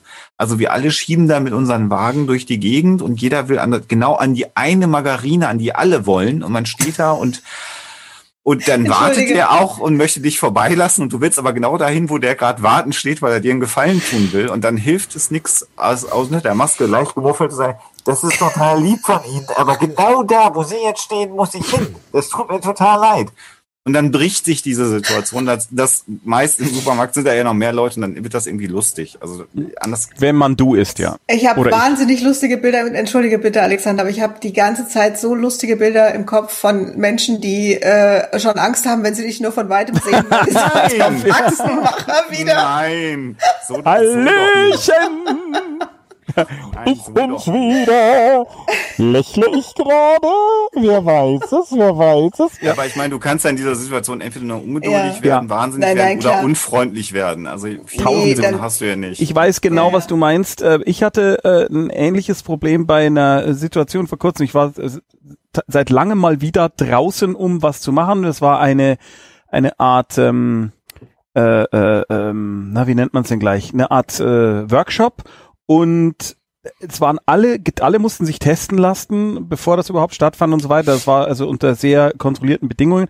Aber da war eine Person, die, obwohl getestet, nicht, also glaube ich auch so generell den Mindestabstand nicht einhält. Und es Mhm. endete wirklich irgendwann damit, beziehungsweise es, es endete eben nicht, dass da so ein Tisch war und ich immer um diesen Tisch rumgelaufen bin und, da, und dieser Person mir immer nachlief, weil die offensichtlich gewöhnt ist, wenn sie mit Leuten redet, so nah. Und das ist für mich als Münchner sowieso schon mal gar nicht okay, aber auch als Mensch ganz furchtbar. Und ja, also plus Corona kam immer so, ja, ja, wissen Sie, wissen Sie, wissen Sie, und kam immer näher und ich, ich habe ganz, ich war ganz kurz davor, äh, ähm, eine Übersprungshandlung vorzunehmen und ihm seinen Kopf auf den Rücken zu drehen. Hab's dann aber nicht gemacht, weil ich dann das Gespräch beendet habe, indem ich gesagt habe, ich muss jetzt erstmal was essen und bin dann gegangen. Ja. Also um auf äh, das Problem zurückzukommen. Verzeihung. Ich, äh, Entschuldigung. Nein, ich finde, das sind ja gute Tipps und vielleicht äh, kannst du die beherzigen. Also entweder vor den Menschen davonlaufen oder äh, irgendwie anfangen, Faxen zu machen. Das kann durchaus helfen. Ich glaube aber, da, äh, dein, deine, also deine Idee war ja, wie ist denn das dann hinterher? Mhm. Habe ich das dann immer noch? Und ich könnte mir sehr, sehr gut fest, äh, vorstellen, wenn äh, wenn wir alle geimpft sind und es gibt kein Corona mehr, dann wird sich das auch von alleine wieder verflüchtigen, dieses Gefühl. Denn ich glaube, du hast das ja, weil es ja, also du hast ja jetzt keine absurde Angst, sondern es ist ja eine berechtigte Angst. Also zwar Ja. vielleicht für dich, äh, vielleicht brauchst du einfach noch ein bisschen mehr Abstand als andere, aber ähm, ich glaube nicht, dass du jetzt Sorge haben musst, dass da so viel hängen bleibt, dass du dann, wenn Corona vorbei ist, irgendwie äh, Leute dauernd so weit von dir weg haben möchtest oder haben musst. Ähm, da wäre ich an deiner Stelle jetzt, also ich glaube, da kannst du entspannt sein und jetzt einfach mal warten, was ist denn dann? Bin mir ziemlich sicher, das geht Ja. von Und alleine. ich kann dich wieder weg. beruhigen, ich fühle mich nur auf Bühnen wohl, am, also am allerwohlsten bei vielen Menschen und finde vier Meter einen absolut adäquaten Abstand. Oder so ein Tisch. Das wird in Schleswig-Holstein ja auch nachgesagt. Ne? Da nix wie hin. Zwei, Äh, zwei Meter Mindestabstand, wie so dicht. Zwei Meter. Gucken wir mal. Äh, Cannabis Coach Europe schreibt etwas, wo ich gerne, äh, was ich einfach gern vorlesen würde, weil ich irgendwie das Gefühl habe, dass das so nicht stimmt, aber das könnt ihr vielleicht einrücken. Flächendeckend werden bis heute bewusst und vorsätzlich in einem großen Rahmen immer wieder falsche Diagnosen gestellt. Besser man kümmert sich in diesem Zeitalter selbst um die eigene Gesundheit. Klingeln bei mir alle Alarmglocken. Aber vielleicht bin ich auch schon so ver, verschwurbelt, äh, verschwurbelt geschadet, dass ich da sofort was Halte, reininterpretiere. halte ich für halte ich für falsch. Ja, also diese, das, Aussage, äh, diese Aussage in dieser Form halte ich für falsch. Jetzt muss man sagen, es gibt, ich habe das gerade schon erklärt, Abstufungen. Es kann manchmal Sinn machen, äh, gerade im psychotherapeutischen Bereich eine leicht andere Diagnose ins Papier reinzuschreiben, als sie vorhanden ist, weil man unter Umständen damit ein paar Stunden Therapie mehr von der Krankenkasse bezahlt bekommt. Das sind dann aber schon trick, tricky Mhm. Dinge, aber dass Leute einfach irgendwie für krank erklärt werden und irgendwas äh, bekommen, was sie nicht haben, in breiter Masse halte ich einfach für grob falsch. Also ich denke auch, das mag sein, dass es Einzelfälle gibt, aber so wie das formuliert war, finde ich das sehr extrem und äh, sehr, naja, so allumfassend formuliert und so äh, ist das sicherlich nicht richtig. Okay. So extreme Formulierungen sind meistens nicht richtig. So. Ähm, Jetzt die Stimmung im Keller. nee, gar nicht. Nee. Äh, nee, gar nicht. Alles, was wir sagen, ist immer komplett 100% richtig. Ja, da, diese Aussage natürlich. Ich habe äh, ich hab noch eine. Ich würde noch eine, also wir sind schon wieder, äh, wir sind jetzt, es ist 21.54 Uhr, aber Ich Mondschwinge. kann noch. Das ist nur der. Alexander, der immer ins Bett muss. Ich erinnere da an unsere letzten Noob-Tours, unsere vorletzten waren es, oder? Nee, die vorvorletzten waren es schon. Wo der Alexander Lies so, doch einfach die Frage vor. wo der Alexander so müde war. Aber da hat Alexander sehr lange durchgehalten. Ja, er sagte irgendwann noch, ich Schiff. Das war so wahnsinnig lustig. Sehr zu empfehlen, die Folge. Ähm, ich bin im Autismus-Spektrum, schreibt Mondschwinge, und überwiegend angepasst, aber stehe familiär psychisch und Krankheit, gesundheitlich unter heftigem Dauerdruck. Ich bin chronisch erschöpft, Meltdowns, ich habe Depressionen, ich kenne die Ursachen, bin aber nicht unabhängig, weil ich zu Hause lebe. Ich bin wie gelähmt vor Angst und Ungewissenheit. Ungewissheit. Corona ist sehr restriktiv mit Hilfen, dass wer vorbeikommen kann, weil ich es nicht kann. Jetzt ist das keine Frage in dem Sinne, aber Ich- habe gelernt und ich kenne mich da nicht gut aus, aber ich habe zunehmend Menschen, die sich auch im Autismus-Spektrum verorten, äh, die mm, über die sozialen Netzwerke mit mir interagieren. Und ich lese sehr aufmerksam, was die so schreiben. Das eine ist, dass, glaube ich, diese Aussage, ich bin angepasst, erstmal, glaube ich, da gar nicht so toll ist, weil man muss sich ja gar nicht anpassen, sondern man soll ja erstmal auch der sein, der man ist. Das ist das eine. Das habe ich nur so gelernt, dass das immer ganz schwierig ist. Angepasst sein heißt, ich verrenke mich ja irgendwie. Und das Zweite, was ich dir empfehlen könnte in dem Kontext, ist das, was wir heute schon, glaube ich, zweimal empfohlen haben, ob es vielleicht für dich mal Sinn macht, gerade auch im Netz zu schauen, äh, ob du Anschluss an Autismusgruppen bekommst, ähm, dich mit anderen austauscht. Du bist nicht die einzige Person, die gerade so eine Situation durchmacht. Ähm, also das ist ja auch für, für, für alle extrem belastend, was wir gerade erleben. Ich nehme mich da ja nicht aus. Ich bin unfassbar äh, Pandemie müde und äh, habe sonst eigentlich keine Probleme. Vielleicht findest du da andere Menschen, mit denen du dich austauschen kannst und darüber reden mit anderen Menschen, die das nachvollziehen können, was gerade tatsächlich dein Problem ist. Die nicht sagen, ich kann das irgendwie so intellektuell verstehen, mhm. was du schreibst, aber ich kann es nicht fühlen. Das wäre jetzt das, was ich nur kann, weil ich ja dein, dein Leben nicht habe. Aber andere Menschen, die dir viel ähnlicher sind, können dir da vielleicht äh, besser zuhören, dich besser verstehen und dir vielleicht auch einen Tipp geben, weil sie in ihrem Leben vielleicht weiter schon vorangeschritten sind, mehr Erfahrungen haben.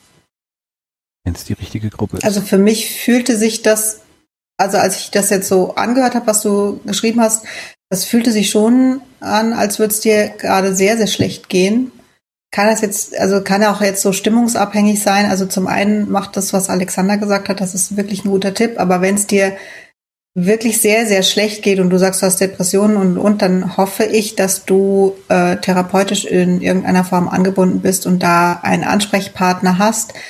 Ähm, ich gehe da jetzt einfach mal von aus, falls dem nicht so ist, dann bitte ich dich, such dir da jemanden, weil mit Depressionen sollte man wirklich nicht, nicht zu lange warten, sondern eine Therapie beginnen und die sind auch therapeutisch gut zu behandeln. Und vielleicht, ich weiß es nicht, vielleicht, also wenn du sagst, deine Familie belastet dich so sehr, vielleicht gibt es auch irgendwie, wäre es eine Möglichkeit, mal eine Zeit in der Tagesklinik oder äh, stationär. Das kann ich jetzt nicht beurteilen, aber vielleicht wäre das eine, eine Lösung für dich. Das ist natürlich ich für diese Zeit. Ich ja. habe eher auf die Familiensituation gerade fokussiert. Mhm. Das mit den Depressionen hatte ich gar nicht so im Fokus. Also mhm. genau, was Sophia sagt. Dass das, je nachdem, was, was jetzt so das, das schwerwiegende ja, Problem für dich ist. Schwierig zu sagen, aber ähm, ich denke, dass, da kannst du dir jetzt wahrscheinlich was rausholen. Wobei dann natürlich da auch hast. da das Problem besteht, was wir ja schon öfter diskutiert haben, welche gerade, Gruppe? Ja, und wenn es gerade, wenn es, und wenn es jetzt um äh, Hilfe oder Therapieplätze oder sowas geht, gerade wenn es einem beschissen geht, ja, äh, schwierig. Dann noch aktiv werden zu müssen und aktiv nach etwas zu suchen und auch die Rückschläge in Kauf zu nehmen, das ist eigentlich das, das ist etwas, was in unserem System wirklich noch ja, überhaupt nicht tatsächlich gelöst schwierig. Ist wirklich Insofern schlimm. ist, also es ist immer gut, sich äh, gerade, also dafür kann man ja äh, das Internet wirklich lieben, dass man da Gruppen findet, und ähm, da einen Austausch hat und da kann dann auch mal jemand dabei sein, der einem irgendwie da unterstützen kann. Also man und ist, also auch du bist nicht alleine, da bin ich mir ganz sicher. Ist das nicht auch etwas, wo man mal bei so einer Hotline anrufen kann? Und einfach da mal Rat sucht und sagt, was mache ich denn jetzt? Also ich habe diese Diagnose und äh, depressiv und ich. Also eine Hotline weiß ich jetzt, also ich empfehle ja immer und sehr gerne die Telefonseelsorge, weil die tatsächlich immer da ist, immer erreichbar und ähm, ja. da auf jeden Fall jemand sitzt, mit dem man mal reden kann. Ob die jetzt, die haben dann auch schon mal konkrete Ratschläge und können einen weiterverweisen, aber eigentlich geht's da erstmal drum zu reden. Aber das ist finde mhm. ich immer, immer eine gute Möglichkeit, wenn man gerade verzweifelt ist und vor allem vielleicht auch, wenn man mal nachts verzweifelt ist und niemand erreichbar ist. Die sind mhm. erreichbar. Ja, also für alle, die jetzt hier heute Fragen gestellt haben, wenn ihr etwas wirklich akut habt, ein akutes Problem und es euch jetzt in der Sekunde gerade schlecht geht, bald wir jetzt hier fertig sind oder von mir aus auch jetzt direkt schon, die Telefonseelsorge funktioniert, das ist grundsätzlich gut und da kann man einfach mal anrufen und das kostet im Idealfall ein paar Cent und vielleicht hilft's was. Ich glaube, das kostet sogar gar nichts. Weiß ich aber jetzt nicht genau. Das auch noch. Genau, äh, das kann man auch in jedem, Fall, in jedem Fall jetzt machen, weil die Sendung kann man später nachgucken. Na, stimmt. Ähm, ich, sag's nur. ich würde eine aller, aller, allerletzte Frage noch äh, nehmen von Sissi126. Ich überlege, eine Therapie zu machen, kenne mich aber nicht aus. Wie finde ich die richtige Person, die richtige Fachrichtung, richtigen Schwerpunkt? Wie vermeide ich Schwurbler? Das haben wir oft. Meine Frage für die Therapie ist, warum bin ich, wie ich bin? Warum, wie kann ich damit umgehen? Diagnose, Sozialphobie, Depressionen? Fragezeichen. Familiäre Beziehungen klären, Mutter, Tochter, Verhaltensmuster aus der Kindheit aufarbeiten, um sie nicht an mein Kind weiterzugeben. Okay. Also erstmal finde ich super, dass du sagst, ich möchte eine Therapie machen. Mhm. Ähm, ich glaube, dass wir da auch mal Links hatten, äh, wo man Therapeuten finden kann. Also du kannst auf jeden Fall, also Personen, die Kassen zugelassen sind, sind in der Regel selten Schwurbler. Kann auch mal passieren, wirst du erkennen, aber ähm, die Wahrscheinlichkeit ist da ein bisschen geringer, als wenn du jetzt äh, einen Heilpraktiker für Psychotherapie suchst. Da kann das schon mal eher sein. Aber ähm, du kannst zum Beispiel bei deiner Krankenversicherung, die haben eine Liste an kassenzugelassener Therapeuten, die können sie dir zukommen lassen. Und es gibt eben auch, ich habe vergessen, was www.psychotherapiesuche.de, bam, Genau. Mimbutski, Dankeschön. Danke, Mimbutski. Ist das jetzt, jetzt muss man natürlich gucken, äh, um Psychotherapieplatz anzutreten. Das klang jetzt so, als ob du schon eine Diagnose hättest oder ob du sie dir selber gestellt hast. Ich glaube, es war mit Fragezeichen. Das war ein Fragezeichen, ne? Ja. weil dann würde ich dir empfehlen, erstmal im ersten Schritt zu einer Psychotherapie-Ambulanz zu gehen. Die Hm. gibt's deutschlandweit überall, meist an Universitätskliniken äh, oder auch an, an Psychiatrien.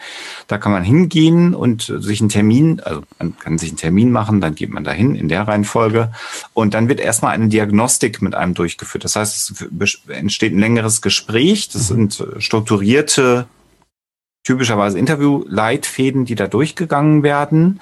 Und dann äh, kann festgestellt werden, was so dein Hauptproblem ist. Du hast ja gerade schon gesagt, soziale Phobie, eventuell eine Depression. Das kann tatsächlich beides sein. Da wird aber geguckt, in so einem Gespräch kann man auch schon mal eine Ahnung bekommen, was ist denn jetzt gerade wichtiger oder schlimmer, was sollte man zuerst behandeln.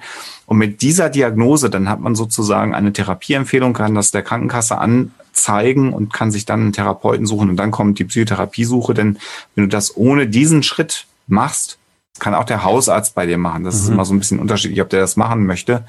Ähm, dann müsstest du die Therapie selber bezahlen. Das ist das große Problem, weil du musst sozusagen äh, für eine Psychotherapie eine, eine irgendeine Art Überweisung haben, dass die von der Kasse über, äh, übernommen wird. Das kann der Hausarzt machen oder eben diese Psychotherapieambulanzen. Wenn man aber sagt, ich habe da was, ich würde selber auch gerne wissen, was ist es denn eigentlich, finde ich diese Psychotherapieambulanzen relativ gut. Und da bekommt man auch in einem absehbaren Zeitraum immer einen Termin. Genau, also bei der Ambulanz kriegst du relativ zeitnah einen Termin. Ja. Manchmal ist es so, je nachdem, wo du wohnst, in manchen äh, Städten ist es so, dass die von der Ambulanz dir auch schon äh, Therapeuten nennen können, Genau. äh, wo sie jetzt wissen, die Wartezeit ist nicht so lang oder wo sie wissen, äh, die würden auf dein Problem oder im besten Fall sogar auf deine Persönlichkeitsstruktur passen. Ähm, aber wenn dem nicht so ist, wirst du auch, ne, du kannst auch zu deinem Hausarzt gehen und dem das erzählen und äh, dir dann so einen Therapeuten suchen. Ich glaube, man kann auch, wie heißt denn dieses Portal Yameda? Yamedia? Yameda gibt's, das ist so eine Art kannst du auch einfach- das ist so Bewertungsportal. ein Bewertungsportal, da kannst du auch einfach mal schauen, manchmal, also da, da findest du zumindest dann alle kassenzugelassenen im Umkreis von und da kannst du vielleicht auch schon mal gucken. Typischerweise ist es aber so, wenn du so eine, wenn du so eine ähm, Diagnose hast und sozusagen die Empfehlung, dass du eine Psychotherapie machen kannst, dann kannst du auch zur Kassenärztlichen Vereinigung äh, Kontakt aufnehmen und die geben dir tatsächlich eine Liste all der Psychotherapeuten in deinem Gebiet, die äh, eine, eine Kassenzulassung haben und dann ist aber leider tatsächlich das Problem, das muss man sagen, dass man dann selber anfangen muss zu telefonieren. Ähm, und welches Therapieverfahren jetzt für dich das Beste ist, das ist sehr, sehr schwer zu beurteilen. Es gibt drei, vier Therapieverfahren in Deutschland, die eine Kassenzulassung haben. Und das ist so ein bisschen, das entwickelt sich in einem, in einem Therapieverlauf, ob man den Eindruck hat, dass mir das hilft oder nicht. Und man hat das Recht, den Therapeuten ja auch zu wechseln. Das haben wir ja auch schon mal erklärt. Wenn das nicht gut ist, dann darf man auch sagen, ist nicht. Das ist dann natürlich das Problem, dass man dann wieder eine gewisse Zeit braucht, bis man den nächsten Therapeuten findet. Aber die verfallen dann nicht die, die Therapie. Also da möchte ich immer sagen, das lohnt sich. Ich, ich, ich weiß, wie, wie furchtbar das ist. Da hat man ewig gewartet auf einen Termin und dann hat man den endlich und dann sitzt man da und hat sich da überwunden und dann fühlt man sich nicht wohl und dann denkt man, ja, vielleicht ist es jetzt aber auch, weil das erste Mal ist und überhaupt. Und ähm, wenn ihr euch unwohl fühlt mit einem Therapeuten, geht zu einem anderen Therapeuten, weil es ist eure Therapie und die ist wichtig für euch. Und da muss das irgendwie die Chemie stimmen. Also ich meine, es kann im Laufe der Therapie mal sein, dass man sich denkt, was soll denn das jetzt oder irgend sowas. Natürlich. Aber wenn, was ich meine ist, du sitzt vor jemandem und denkst, boah, ich fühle mich total unwohl.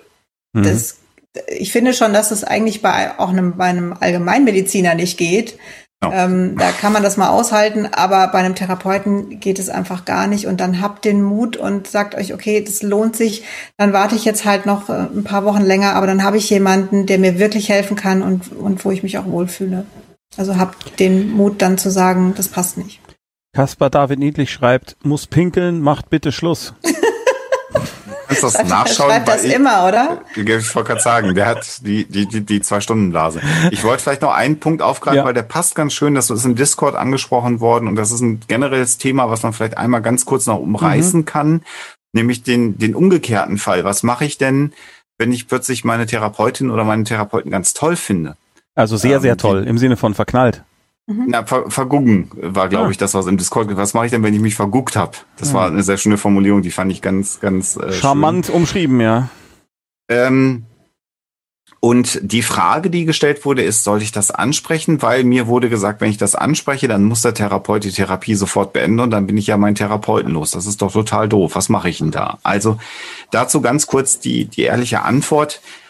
Äh, das sollte man ansprechen. Man darf in der Therapie, wie Sophia immer so schön sagt, immer alles ansprechen. Das soll man auch alles ansprechen. Und natürlich endet eine Therapie nicht, wenn man sich irgendwie jetzt ein bisschen zu seinem Therapeuten oder seiner Therapeutin hingezogen fühlt. Ganz im Gegenteil ist das etwas, was Teil der Psychotherapie-Ausbildung ist, damit umzugehen als Therapeut, weil Oh. das passiert in der Grunde genommen immer. Du kommst irgendwo hin und da sitzt jemand und der hat eine Stunde lang Zeit, der hört dir zu, der versteht dich, der nimmt dich ernst, der lacht dich nicht aus, der ist total verständnisvoll, manchmal hat er sogar noch eine angenehme Stimme, äh, kein Wunder, der weiß ganz viel, dass man sich da hingezogen fühlt. Das ist völlig normal. Häufig hat man auch in seinem direkten Umfeld lange Zeit niemanden gefunden, der einem so viel Mhm. Zeit widmet. Und äh, das geht A dann irgendwann auch wieder weg. Also das ist Teil so einer Therapie, dass man sich damit daran erstmal gewöhnen muss. Und B, habe ich es gerade schon gesagt, äh, lernt man das, damit umzugehen. Das heißt, da lacht dann auch keiner, sondern sagt, ja, das ist jetzt gerade so ein bisschen, habe ich es kurz gefasst, aus den und den Gründen. Glauben Sie das jetzt gerade, dass Sie mich ganz toll finden, aber wir müssen ja jetzt gemeinsam arbeiten.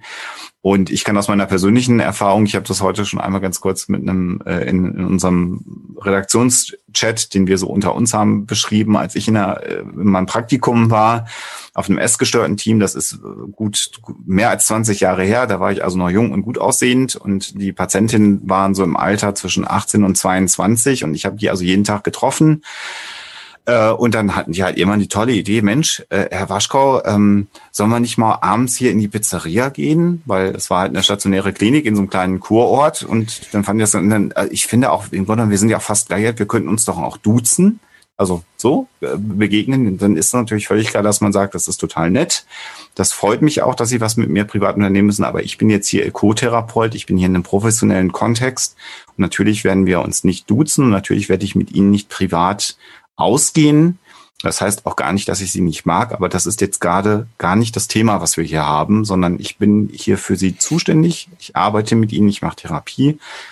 Aber Sie können gerne untereinander in die Pizzeria gehen. Sie können auch gerne äh, ein Getränk auf mich, äh, da können Sie gerne anstoßen, aber natürlich komme ich nicht mit. Das heißt, das ist völlig normal im Okay. therapeutischen Kontext. Problematisch ist es, wenn du diese Distanz als Therapeut nicht hinkriegst. Wenn du dann verantwortungsvoll sagst und sagst, die Patientin, von der kann ich nicht lassen, dann musst du von dir aus diese Therapie wenden, weil das funktioniert eben gar nicht, sondern dann müsstest du sagen, ich musste Kolleginnen und Kollegen suchen, ich muss diese Patientin abgeben, denn solange wie man jemanden in einem professionellen Kontext behandelt, ähm, kann man, kann man sich nicht persönlich näher kommen. Das funktioniert nicht.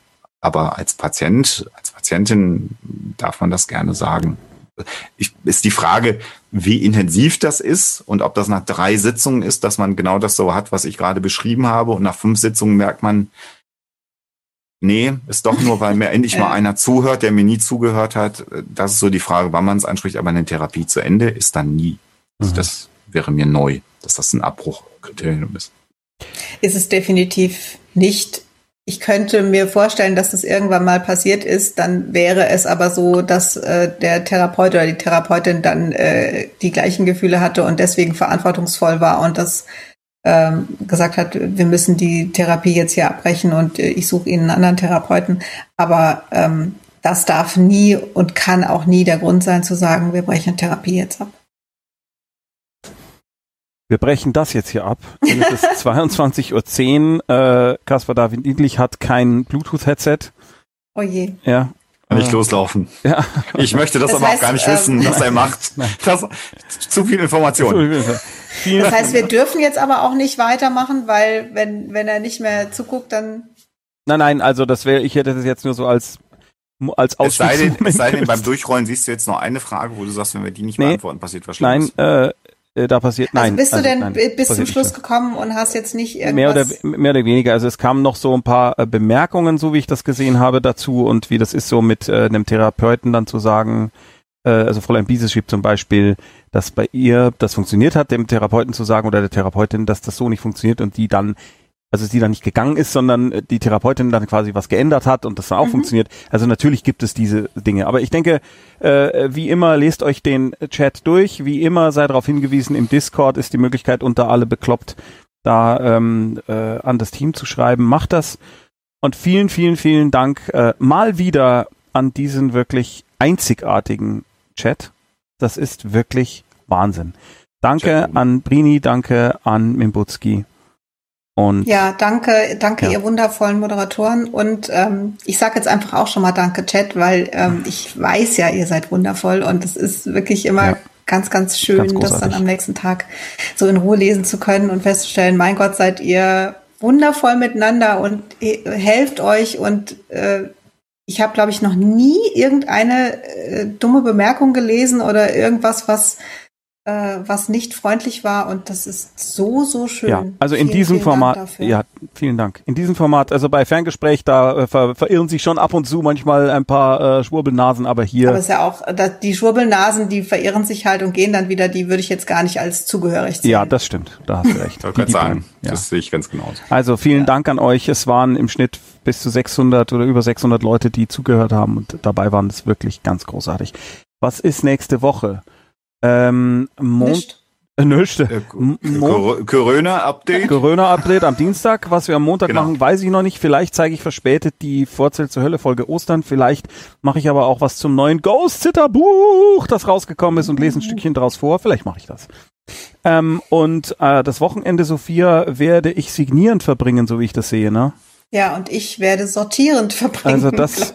Es ist zwar total, es ist großartig. Also ich glaube, ich habe noch nie eine si- nach Hause geschickte Signiersession bekommen, die so exzessiv war. Also es sind zehn Kisten Bücher mit Widmungen und allem drin. Das ist wirklich, Es ist schön und schrecklich. es ist schön und gleichzeitig schrecklich, weil ich dachte halt, vielleicht dieses Wochenende kann ich die Hälfte des Tages arbeiten und die andere Hälfte irgendwie schlafen oder so. Und jetzt signiere ich halt, aber das ist eigentlich auch was Schönes.